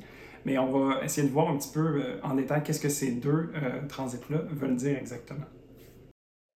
Oui, ben je pense que déjà, en fait, comment je le perçois, c'est comme deux camps. Puis c'est comme on disait plus tôt, c'est vraiment pour ça, en fait, qu'il y, a comme cet effet-là de contradiction entre justement la contraction puis l'inflation, ou en tout cas l'expansion. Euh, justement, tu sais, d'une part, on a Jupiter et Neptune qui représente un peu comme cette recherche justement de, soulagement, je pense, puis euh, de vouloir euh, se tourner vers l'avenir, puis de vouloir comme progresser en fait, puis de passer à autre chose, passer, euh, continuer, aller de l'avant malgré justement les deux dernières années, par exemple, de, de, pandémie, quoi que ce soit, tout ce qui s'est passé dans le fond pendant les dernières années.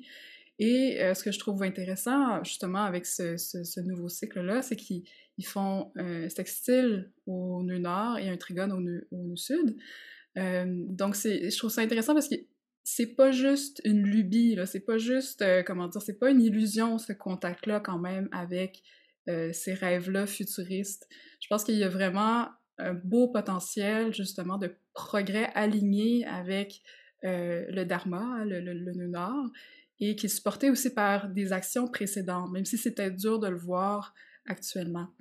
Euh, comment je l'interprète concrètement, c'est comme si il y a cette euh, une recherche de progrès spirituel, ou en tout cas de, rechercher une, spiritualité, mais qui soit plus incarnée, hein, comme, justement le nœud nord en taureau nous invite à le faire, nous invite à re-questionner notre rapport à la matière, au corps, euh, à l'environnement, à la terre en entier. Puis justement, en ce moment, je trouve ça intéressant parce qu'il y a beaucoup de, de, de, Je vois beaucoup de gens qui se questionnent par rapport à la notion de productivité puis de consommation. Puis mhm. je pense que ça va être central, en fait, justement, dans euh, euh, ce prochain cycle et ça va continuer à prendre de l'ampleur, à être amplifié euh, au fil de la prochaine année, en tout cas. Oui, je pense aussi avec le, nœud nord, juste pour vulgariser aussi le nœud nord, c'est un peu le chemin qui nous est proposé, où c'est, quand on, mentionne le dharma, c'est un peu cette, cette, direction qui nous est proposée en ce moment. Puis d'avoir les opportunités qui se présentent avec la conjonction en lien avec ce nœud nord qui est en taureau, ça nous amène à une certaine simplicité aussi, tu sais, comme euh, de ramener ça. Euh, qu'est-ce que ça veut dire la productivité? Pourquoi est-ce que je fais ces choses-là? Puis essayer de voir en fait comment est-ce qu'on peut peut-être simplifier nos vies ou euh, se, se, reconnecter un peu plus à notre rythme naturel, tu sais, d'une certaine façon, de, de, ralentir, de se poser, de prendre le temps d'observer, de, de s'observer soi. Tu sais. Donc je pense que ça va aussi se manifester comme ça, ou du moins les opportunités, parce qu'avec un sextile, c'est souvent des opportunités. Ça va être de venir voir en fait comment est-ce que cette euh, spiritualité qui nous habite peut-être, ou cette connexion à plus grand soi, comment est-ce qu'elle peut venir euh, faire son chemin dans notre vie, que ce soit qu'importe le, niveau en fait que ça va venir, de voir comment est-ce que ça peut venir se manifester. Donc je pense que ça peut être intéressant. Puis, euh, comme j'avais mentionné, Jupiter et Neptune sont les deux maîtres traditionnels et modernes du poisson. Donc, ça veut dire aussi qu'ils ont une certaine puissance, ils sont chez eux, ils sont confortables dans cette énergie-là. Donc, tu sais, euh, Jupiter qui veut expansionner, le poisson est sans limite, donc euh, c'est parfait. Puis Neptune qui connecte avec le divin ou avec l'intangible, le poisson représente ça aussi, tu sais. Donc il y a vraiment cette, fluidité, cette facilité d'agir ici. dans son penchant un peu plus négatif, je dirais, c'est que quand on a des planètes qui sont en domicile, c'est qu'on peut parfois tendre vers la paresse ou la complaisance, tu sais. Puis, ben, dans le signe du poisson, ça peut être aussi à travers la fuite et l'évasion.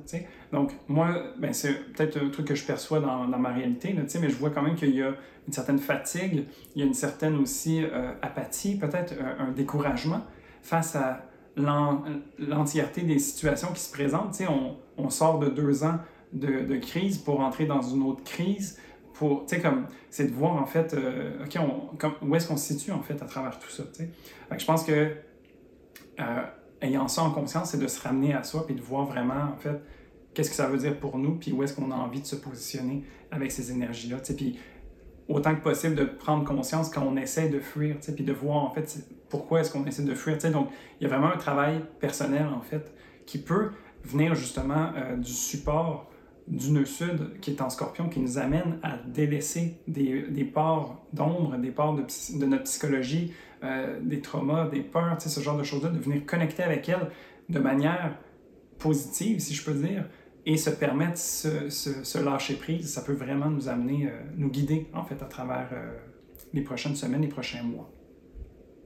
Mm-hmm. Puis je pense que, comme tu disais, cette fatigue-là dont tu parles, ce désir-là de, ou en tout cas ce, reflet-là de « Oh mon Dieu, on vient de passer deux ans de crise, euh, c'est quoi qui s'en vient? » Ben, je pense que ça va rester central justement dans le prochain cycle. C'est-à-dire qu'il ne faut pas justement rechercher à s'évader de la crise, mais toujours de la mm-hmm. garder proche de soi, de d'en garder conscience. Puis c'est ça qu'on voit en fait justement avec la conjonction de Mars et Saturne dans la carte, c'est-à-dire que euh, le cycle de deux ans, c'est un cycle justement, euh, c'est la longueur du cycle de Mars et Saturne d'ailleurs. Mmh. Et bon, il y a vraiment une correspondance en fait entre justement le début de la pandémie, c'est-à-dire vraiment le, euh, mondial, euh, qui conjoint justement avec le, dernier cycle de Mars et Saturne. Fait que là, c'est, il y a comme cette, on est ramené à ça en fait, à cette notion-là de ben, ok, c'était la première crise de combien?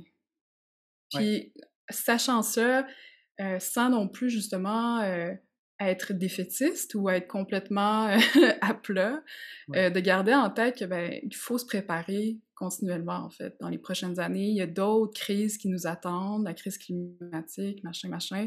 tu sais, c'est central aussi donc à, à ce cycle-là de Jupiter et Neptune qui commence. Oui, ça me fait beaucoup évoquer les questions que j'avais des fois où est-ce que c'est quand est-ce que ça va aller mieux? Quand est-ce que l'astrologie va être plus euh, positive pour nous, puis c'est pas nécessairement la meilleure façon de voir ça, je crois, c'est de prendre conscience, en fait, que c'est un mouvement, un peu comme euh, se, promener à bateau euh, sur l'océan, je veux dire, il y a un paquet de paramètres à prendre en compte, puis ce qui est ultimement fait un, bon navigateur, c'est comment est-ce qu'il va maîtriser ses outils à travers ce qui lui est offert de vivre, donc je pense que c'est vraiment une notion qui est intéressante à, venir se rappeler, je pense, puis à intégrer avec euh, ce cycle-là. Donc, tu en as parlé un petit peu aussi de Mars et Saturne qui sont, eux, en verso. Donc ici, on parle des deux, euh, deux maléfiques du ciel. Donc les deux planètes qui sont un petit peu plus challengeantes, qui viennent nous, euh, nous poser des défis. Donc au niveau de Mars, c'est un petit peu au niveau de la combativité, de l'action, de la colère. Et puis au niveau de Saturne, c'est un petit peu plus au niveau des limites, de la restriction, du poids euh, comme du sérieux, la discipline, tout ça. Donc, les deux ensemble qui viennent se, se, se mélanger, tu sais, oui, ils se rejoignent à travers le fait qu'ils sont des planètes plus challengeantes, mais chacun s'y prend de sa manière originale, si je peux dire. J'ai toujours cette image, tu sais, de conduire sur l'autoroute avec le frein à main activé, tu sais, c'est un petit peu ça que ça vient euh, démontrer, je trouve, parce que bien que les deux cherchent à peut-être tirer leur, euh, leur épingle du jeu, ils vont de manière complètement opposée en travaillant ensemble. Donc, c'est quand même assez intéressant de voir que ça se passe ça aussi euh, en même temps, ou un peu avant, puis qui vient euh, néanmoins avoir son impact sur cette conjonction-là. Donc. Euh...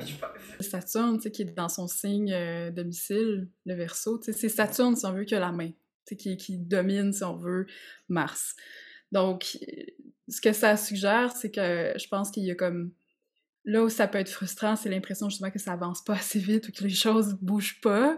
Mais c'est justement pour, euh, dans un aspect très saturnien, euh, de prendre conscience en fait vraiment des conséquences de nos actions, puis de faire d'être très prudent en fait, puis d'être très responsable avec qu'est-ce qu'on met de l'avant à présent, qu'est-ce qu'on dans, si, je, si je tricote ça avec aussi, bon, le, toujours dans l'idée de cycle de progrès avec Jupiter puis Neptune, mais ben, OK, il faut que ce soit un progrès, mais qui soit très prudent.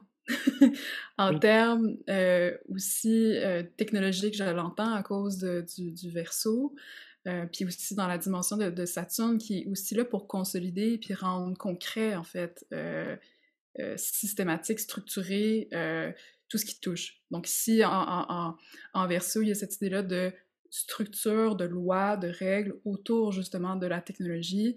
Donc, est-ce que, en positif, moi je pense que ça peut être super bon pour justement euh, créer des lois autour justement de, trucs qui sont plus euh, intangibles euh, pour protéger, pour se protéger, mais aussi pour réfléchir juste complètement, littéralement, je veux dire, à la dimension éthique aussi de, du progrès. les conséquences du progrès en général, mais aussi du progrès technologique.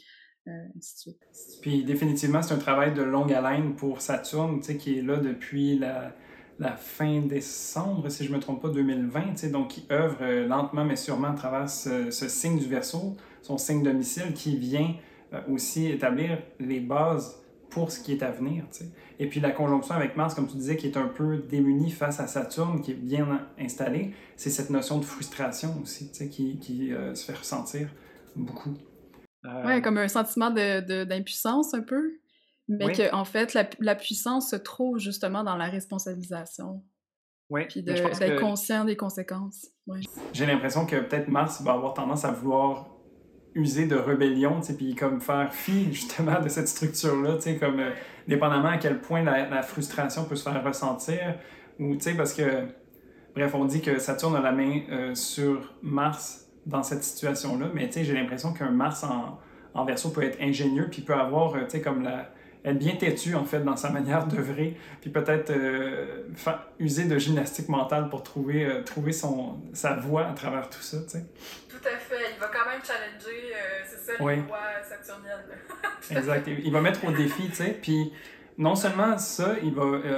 Saturne, donc, va avoir un peu ce, ce challenge-là de la part de, de Mars, mais on voit que Saturne aussi est au carré des nœuds lunaires en ce moment. Donc, les nœuds lunaires, comme on l'a dit, le nœud nord et le nœud sud, qui représentent un peu le chemin de vie, on s'aligne sur un travail spirituel, intérieur, euh, prise de conscience, etc. Puis Saturne est en train de construire des choses au niveau technologique. Donc, il y a un peu cette, cette, cette impression d'être dans la marge sociale, oui. sais. Euh, donc, tu sais, c'est de voir en fait comment est-ce que un et l'autre vont venir travailler ensemble. Parce que les carrés, oui, ça peut être vécu de façon un peu plus challengeante, parce que c'est difficile de, raccorder les deux bouts. Mais tu sais, souvent, euh, je le dis dans mes horoscopes, c'est de voir en fait comment est-ce qu'on peut répondre à chacun des, chacune des, des, notions ou des points pour se permettre de trouver une voie nouvelle, créative, tu sais, à travers ça.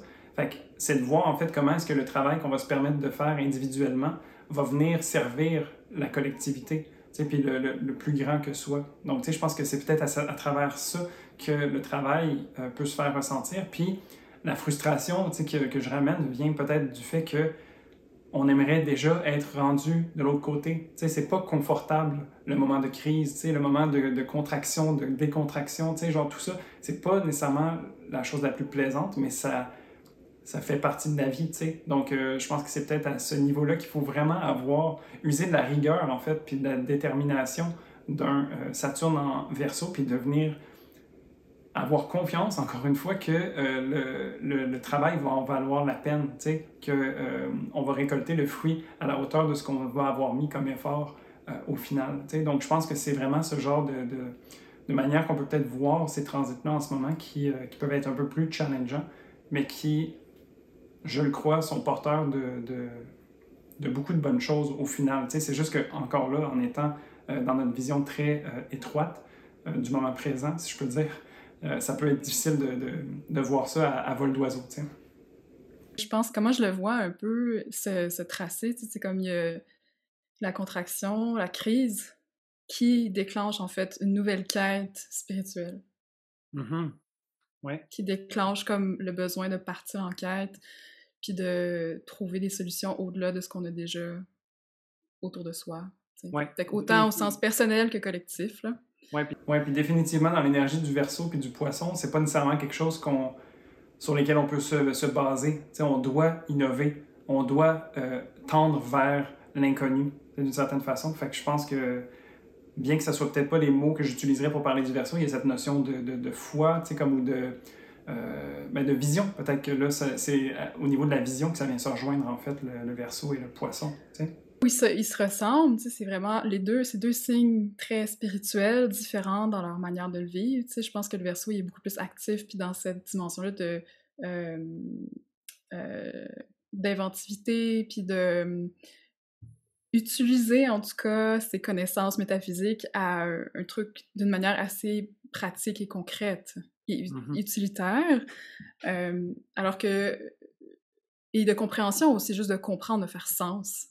Euh, et euh, le poisson, lui, est plus intéressé par l'expérience du sacré que de le comprendre rationnellement.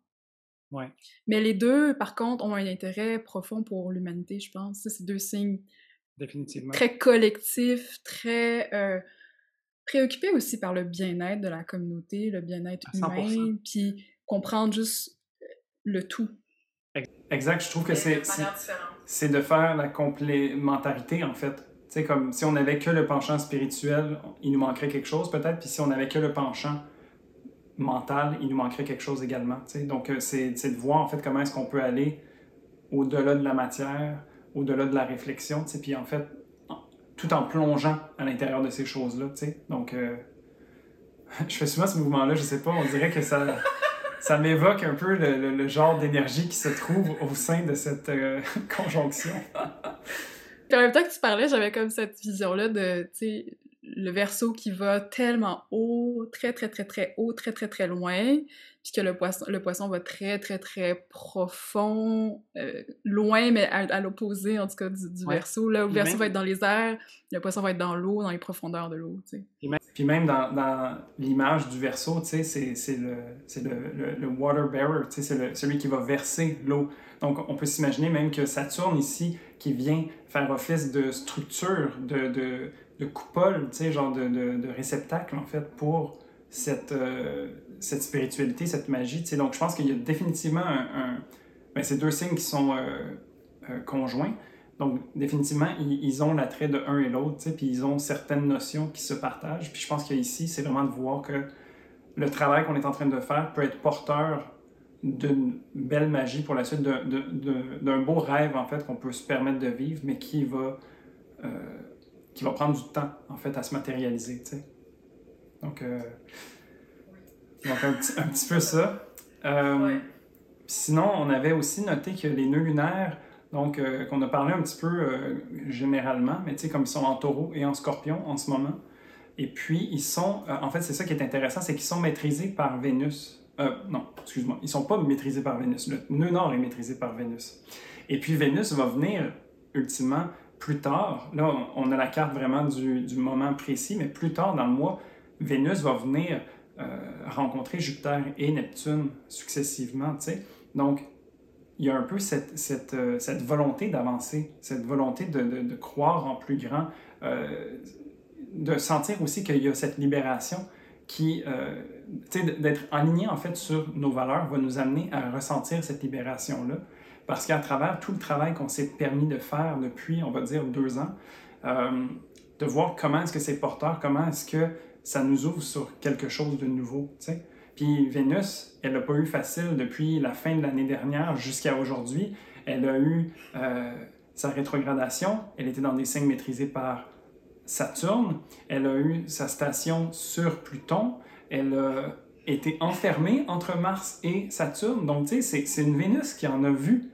C'est une... A visité euh, les enfers, euh, c'est vraiment, elle est un petit peu amochée, peut-être, on pourrait dire. Ça dépend.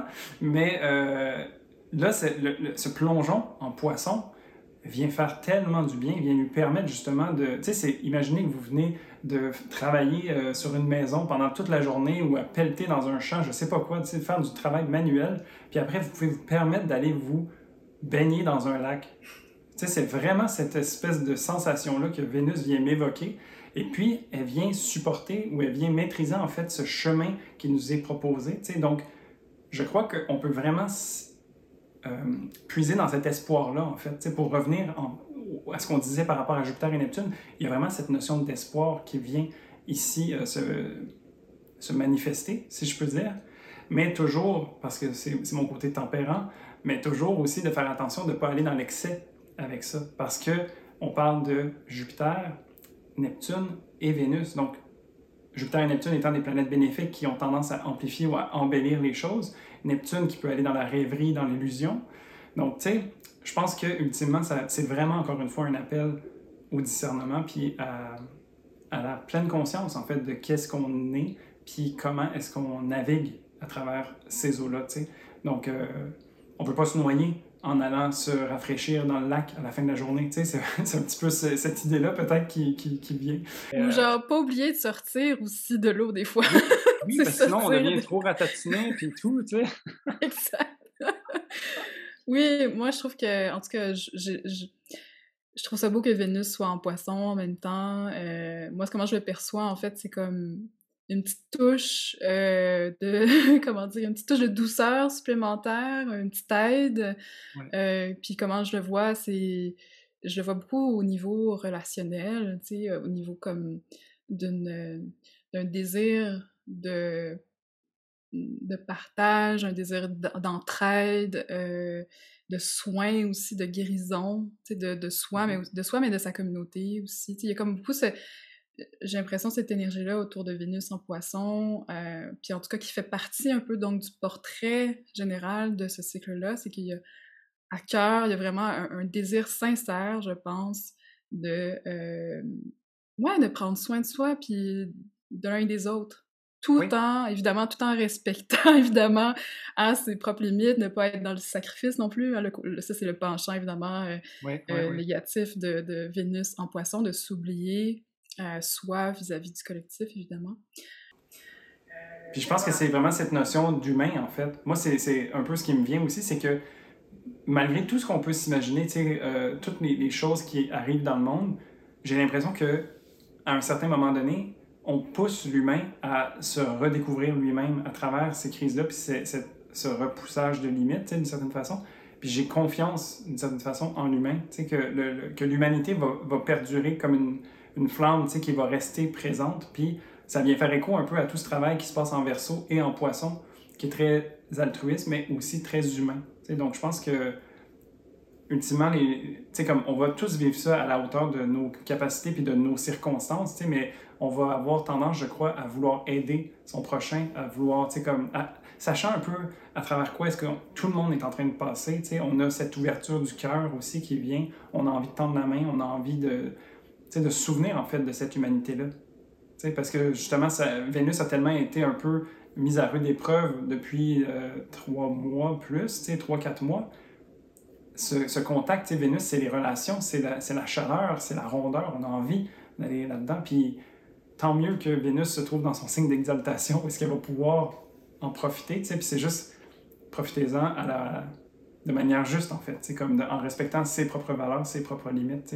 Parce que Vénus ne veut pas, elle a appris à travers tout son cheminement euh, du Capricorne et du Verseau, et puis elle en sort plus mature d'une certaine façon aussi. Donc il faut garder ça en tête, je crois. Alors, si euh, on regarde un peu, ça, ça fait le tour de l'horoscope en fait, puis euh, on trouvait ça intéressant de voir en fait, justement, on en parle depuis tantôt, mais des penchants un peu plus positifs, un penchant plus négatif, puis peut-être voir aussi, tu sais, comme qu'est-ce qu'on en fait, en fait, de cette conjonction-là. Donc, euh, peut-être tu pourrais commencer, Gabriel, avec euh, quelle opportunité tu vois, en fait, à travers cette conjonction? Bien, je vois euh, que c'est vraiment un bon moment, autour, là, en ce moment, dès maintenant et pendant la conjonction, de vraiment prendre un temps, de se réserver du temps, en fait, pour l'écoute, pour la méditation, pour le rêve, toutes des activités, justement, de on pourrait dire de repos, mais aussi euh, de contemplation, parce que c'est dans ces espaces-là de, euh, de vide ou de tranquillité, en fait, que peuvent émerger justement euh, l'inspiration, que peuvent aussi remonter, je pense que il y a un besoin certainement, ou en tout cas une invitation, je pense, à laisser remonter aussi un contact avec peut-être des émotions, en fait, que là, ça fait des années, ça fait deux ans qu'on on met ça, on, on, cale ça dans, dans, un coin, puis on se dit, ah, ça, à un moment donné, je vais dealer avec ça. Ben là, c'est pas mal le temps, en fait. oui, un peu cette, cette idée, à un moment donné, ça va finir, mais tu sais, est-ce que ça finit vraiment ou est-ce que c'est juste un changement perpétuel, tu sais? Donc, je pense qu'il faut se permettre de vivre ça ou de, de trouver des manières d'intégrer ça peut-être au quotidien aussi, tu sais, puis de, de manière plus, euh, ben, c'est ça, ponctuelle, tu sais. Puis donc, la toute, toute activité euh, de, qui recherche la guérison, hein, que ce soit une guérison physique, émotionnelle, mentale, je pense que c'est vraiment un bon moment pour commencer une démarche de guérison. Si c'est pas le cas déjà, si c'est déjà ça, ben allez-y euh, encore plus à fond, avec encore plus d'intention. Euh, c'est vraiment propice à ça. Euh, de nos côtés aussi, je pense que c'est un bon moment pour la créativité, pour accueillir des, des, visions, que ce soit au travers des rêves ou juste peu importe le, moyen qui, qui vous supporte pour vous. C'est d'accueillir des, des c'est ça, ces, inspirations, ces visions qui peuvent juste être inspirantes dans le moment, mais qui ont quand même aussi le potentiel de vous guider sur le très long terme. Oui. Comme un peu comme des visions, euh, euh, ouais, comme des visions phares.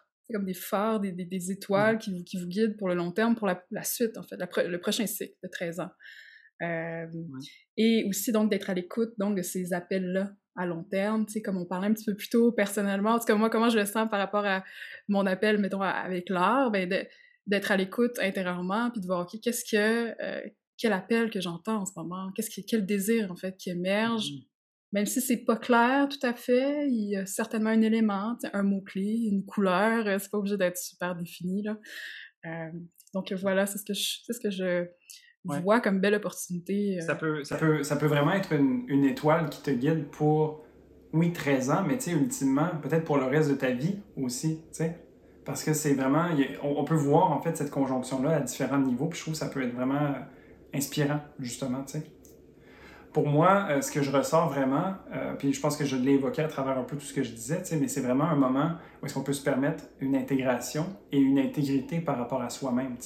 Donc j'ai fait mention de cette expansion de conscience qui vient avec ça, mais ça nous ramène à soi beaucoup. Donc de reconnecter avec son intuition, de reconnecter avec sa vérité, sa foi. Comme c'est pas nécessairement une foi euh, forcément envers une religion ou un dogme. Ça peut être une foi en la vie, une foi en soi, en l'humain. Je trouve que c'est vraiment ici une opportunité de peut-être se permettre de voir les choses différemment ou même dans leur globalité, en fait. Euh, je pense qu'on associe le poisson plus à l'énergie yin, mais comme ici, il y a beaucoup de yang aussi qui se trouve. Et je trouve que euh, quand on parlait de la complémentarité entre le verso et le poisson, je trouve que ça peut peut-être nous aider ou nous offrir l'opportunité de venir voir en fait les deux côtés de la médaille et puis voir aussi que la médaille existe dans son ensemble. Donc, c'est pas de juste voir un côté et puis l'autre, c'est de voir que les deux euh, sont là. Donc, euh, puis ça, ça peut se vivre à l'échelle humaine, comme de, de, soi, mais ça peut se vivre aussi euh, à plus grande échelle, donc à travers l'autre, à travers ce qu'on voit à l'extérieur. Donc, de se permettre, en fait, ces pivots euh, mental là, ou de se permettre ces perspectives, je pense que ça peut être euh, intéressant. Puis de, de, se laisser impressionner, de se laisser voir en fait qu'est-ce que ça peut nous amener comme, euh, comme nouveauté, de ne de, pas nécessairement avoir un but concret ici, mais de plutôt être dans cette ouverture et puis voir comment est-ce que de se responsabiliser, d'intégrer ces choses-là peut nous préparer à, à, à la suite, à ce qui s'en vient. Donc, euh, c'est un petit peu ça que je voyais, moi, pour euh, cette, euh, cette conjonction dans, dans les opportunités. Mais, donc, justement, je parlais de médailles. Il y a un côté positif et un côté négatif. il y a des challenges. Il y a des challenges, définitivement. Toi, tu vois quoi comme, comme défi pour cette conjonction? Trois défis majeurs, dans le sens...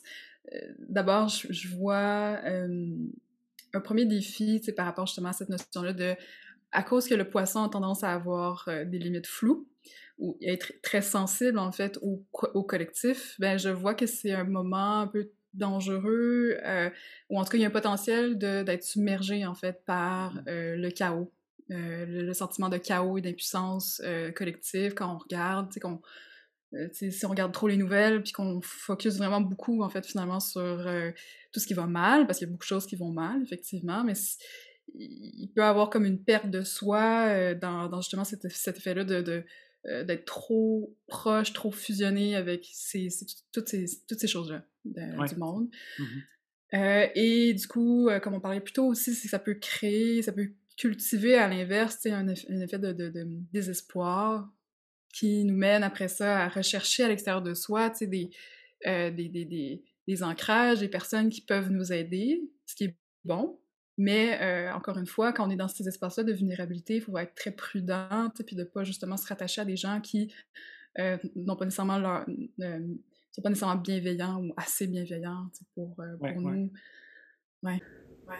Fait que cette notion de discernement qui revient aussi, tu sais, puis de, de, de, de de voir ce qui résonne d'une certaine façon, puis de... Il y, a cette, notion aussi, je pense, de crédibilité qui vient avec l'énergie du poisson des fois, puis étant donné que c'est un des penchants qui peut être amplifié, ça peut, venir de, ça peut devenir difficile en fait, comme de... étant donné qu'on a peut-être ben, qu'on a vécu beaucoup de crises, beaucoup de changements, beaucoup de, de, pression, on a envie de, par tous les moyens possibles de, de, tourner la soupape pour que ça puisse euh, s'alléger. Il faut juste faire attention de faire ça en, en accordance avec ses valeurs, avec soi-même. Dans le fond, de ne pas chercher euh, la pilule magique qui va faire en sorte que ça règle tous nos problèmes. C'est plutôt de voir comment est-ce qu'on peut se permettre de naviguer à travers tout ça.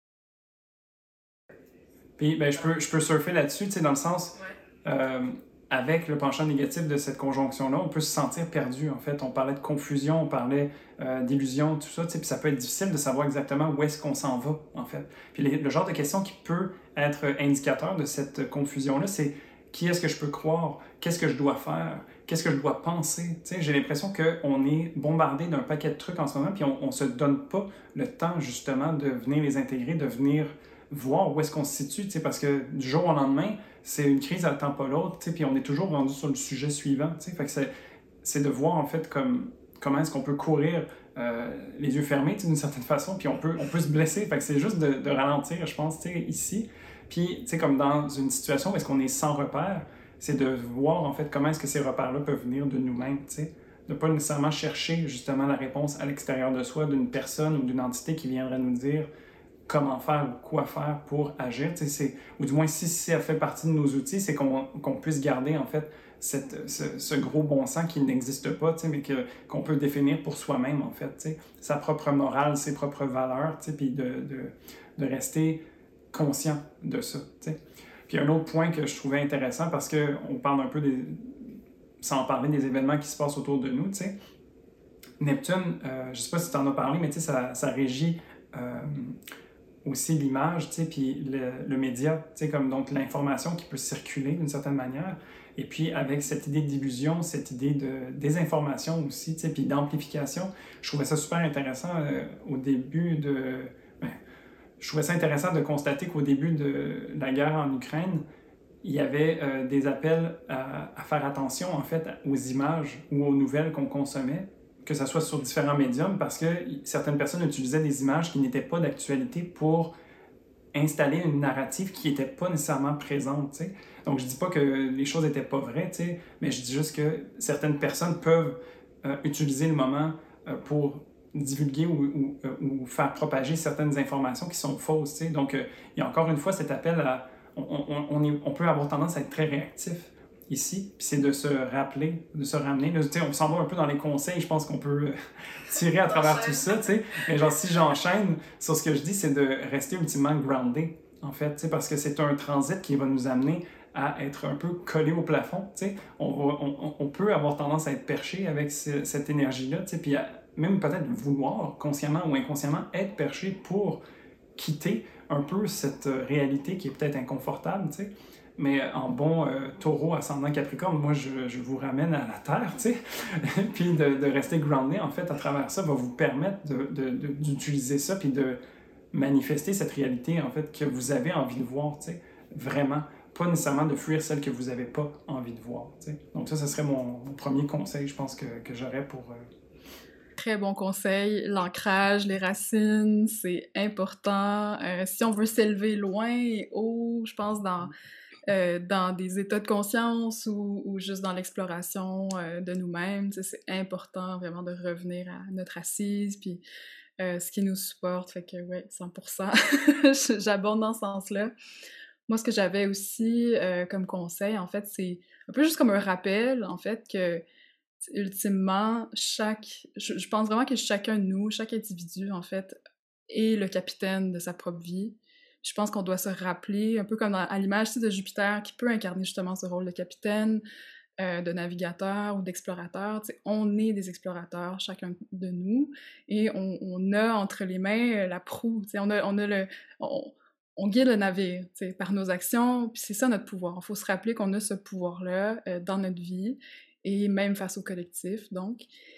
Et aussi, ben, qu'on est, on est donc responsable, en fait, de se sauver, d'être responsable de, de veiller à nous-mêmes, puis que c'est entre autres justement une, illusion de rechercher euh, systématiquement en fait quelqu'un pour nous prendre en charge ou, nous sauver en fait euh, des drames qui, qui, sont là actuellement, qui finalement touchent tout le monde, puis que, dont on est tous un peu responsables ultimement. Donc, il y, a une grande part de la solution, beaucoup de solutions, en fait, qui reviennent à ça, je pense. Mais évidemment, euh, no pressure. évidemment, on n'est pas... c'est un, chemin, je dirais, tu sais. Puis, euh, puis tu sais, ce, ce, que ça m'évoque, ce que tu dis, c'est aussi de voir, tu sais, comme... Souvent, c'est comme ça que moi, je travaille, c'est de voir, en fait, quand il y a une émotion, quand il y a quelque chose de vif qui vient euh, me chercher, tu sais, c'est de voir, en fait, ben, à, reconnaître cette émotion-là, à, à l'accueillir, puis à l'écouter souvent, c'est ça qu'on imagine ou qu'on essaie de faire, mais parfois c'est difficile, puis c'est là qu'on peut peut-être aller vers justement chercher à l'extérieur ou chercher à fuir ces choses-là, Mais à la hauteur de ce qu'on est capable, et puis euh, au fur et à mesure, je pense que ça peut être bénéfique sur le long terme de reconnaître euh, ces émotions, puis de les laisser prendre leur juste place. Parce que les, j'ai pour mon dire que les émotions ont un message pour nous, même si peut-être qu'il est intangible ou euh, incompréhensible, peut-être qu'il y a juste besoin de circuler, en fait. L'émotion, c'est de l'énergie en mouvement, tu sais. Puis si on la retient, ben ça, ça stagne. Donc, tu sais, je pense que de se permettre ça, puis c'est peut-être une des opportunités que cette euh, conjonction vient nous amener, tu sais, de, de, connecter, en fait, avec ces émotions-là, puis de, de leur, leur, laisser la place, tu sais.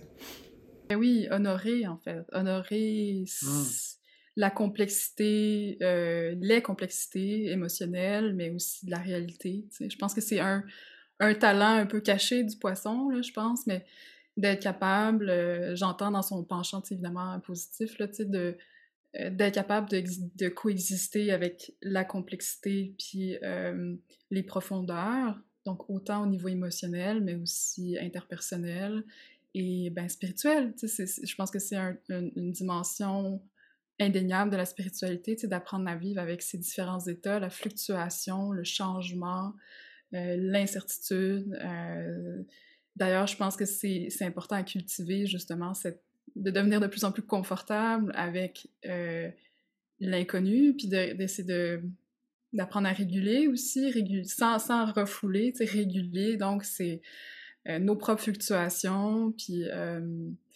un peu comme justement être, euh, pour reprendre mon exemple de capitaine, tu sais, ben, ok, on n'a pas de contrôle sur la mer, hein, sur, sur la, les marées euh, émotionnelles, collectives, euh, personnelles, machin, mais on a, on, on, a un rôle, on a cette, cette, capacité de quand même garder le cap. Puis ce cap-là, donc, moi, je pense que c'est aussi, ça fait une autre, c'est une autre partie, dans le fond, de mon conseil, c'est de, encore une fois, de, de méditer, en fait. De, de, je vous invite, en fait, fortement en ce moment, pendant la conjonction, à méditer sur votre rêve ou vos rêves de vie. Comme je disais plutôt que le rêve, en fait, neptunien, le rêve peut devenir un peu comme cette étoile, en fait, qui vous guide euh, tout au long de votre vie et qui justement vous permet de cultiver l'espoir que même si en ce moment vous avez aucune idée comment vous rendre là, vous rendre à ce point-là, cette, cette, vision, ce rêve, mais au moins il est là puis vous vous le voyez puis vous vous dirigez vers ça même dans l'inconnu, même dans euh, dans vos essais, vos erreurs, il reste, il demeure. Donc, euh, moi, c'est l'exercice que je vous conseillerais euh, vraiment. Oui, oui, définitivement. Je pense que ça serait hyper pertinent. C'est souvent un des conseils que je donne pour travailler avec Neptune, c'est de, de, méditer, de s'arrêter, puis de juste être. Il n'y a pas vraiment de, de, de marche à suivre, c'est vraiment juste de se permettre d'être là. puis je pense que je, pense que ça fait quand même une, une, belle, une belle boucle ou une belle synthèse, en fait, sur, euh, sur un peu tout ça. Tu sais, euh, un des, une des choses qu'on peut s'imaginer, tu sais, c'est avec l'astrologie, c'est des cycles, comme on a pu voir, tu sais. Euh, puis on peut s'imaginer qu'il y, a un certain destin, tu sais, qu'il y a comme certaines choses qui sont peut-être vouées à arriver, tu sais, ou certains, certains chemins qu'on doit prendre, tu sais. Mais comme euh, Gabriel le mentionnait, on est vraiment le maître de son navire. C'est nous qui décidons comment est-ce qu'on a envie de mettre nos voiles, à quelle euh, grandeur on a envie de les ouvrir aussi. Donc, il n'y a vraiment pas de bonne réponse nécessairement. Puis, à travers l'astrologie, ce que je trouve qui est vraiment intéressant, c'est ce que j'ai envie d'offrir un petit peu aussi à travers ces échanges un petit peu plus en profondeur euh, sur certains aspects, c'est de voir comment est-ce que ça vient se manifester dans son ensemble et comment est-ce qu'on peut justement se permettre de naviguer à travers tout ça. Parce que oui, il y a une part euh, déterminée, parce qu'on est capable de dire qu'il y a certains cycles qui commencent et qui terminent à certains moments, mais nous, dans notre réalité humaine, on le vit au jour le jour, dans le moment présent, et puis on peut se donner les outils et les opportunités, les possibilités de s'ajuster. Fait que vraiment, je pense que c'est aussi un des messages de Jupiter-Neptune en poisson qui nous amène à, encore une fois, à cette foi, à avoir confiance, puis de puis d'être son propre phare d'une certaine façon. sais, on parlait d'aller chercher, euh, de voir une étoile, de la visualiser, mais cette étoile, euh, qu'est-ce que ça serait aussi de se l'imaginer à l'intérieur de soi, et puis de voir où est-ce que ça, ça peut nous mener quand on se permet de faire briller cette étoile-là, par exemple.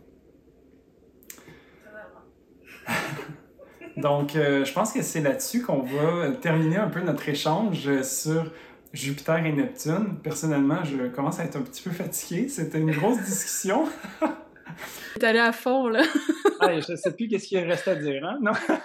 Parce qu'on a fait le tour, du moins le tour neptunien. Il n'y a pas vraiment de limite, mais. c'est vrai. on pourrait continuer. on, pourrait continuer, mais je pense qu'on va en rester là. Ça fait un bon portrait. Je suis vraiment content d'avoir pu échanger avec toi, Gabriel. Merci beaucoup de t'être lancé avec moi dans cette folle aventure de vouloir faire un échange de pratiquement deux heures sur le, sur le sujet.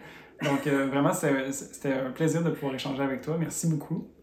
C'était pour moi vraiment euh, quelle belle expérience. Je, ça me ferait plaisir en tout cas de revenir si, euh, si ça s'adonne.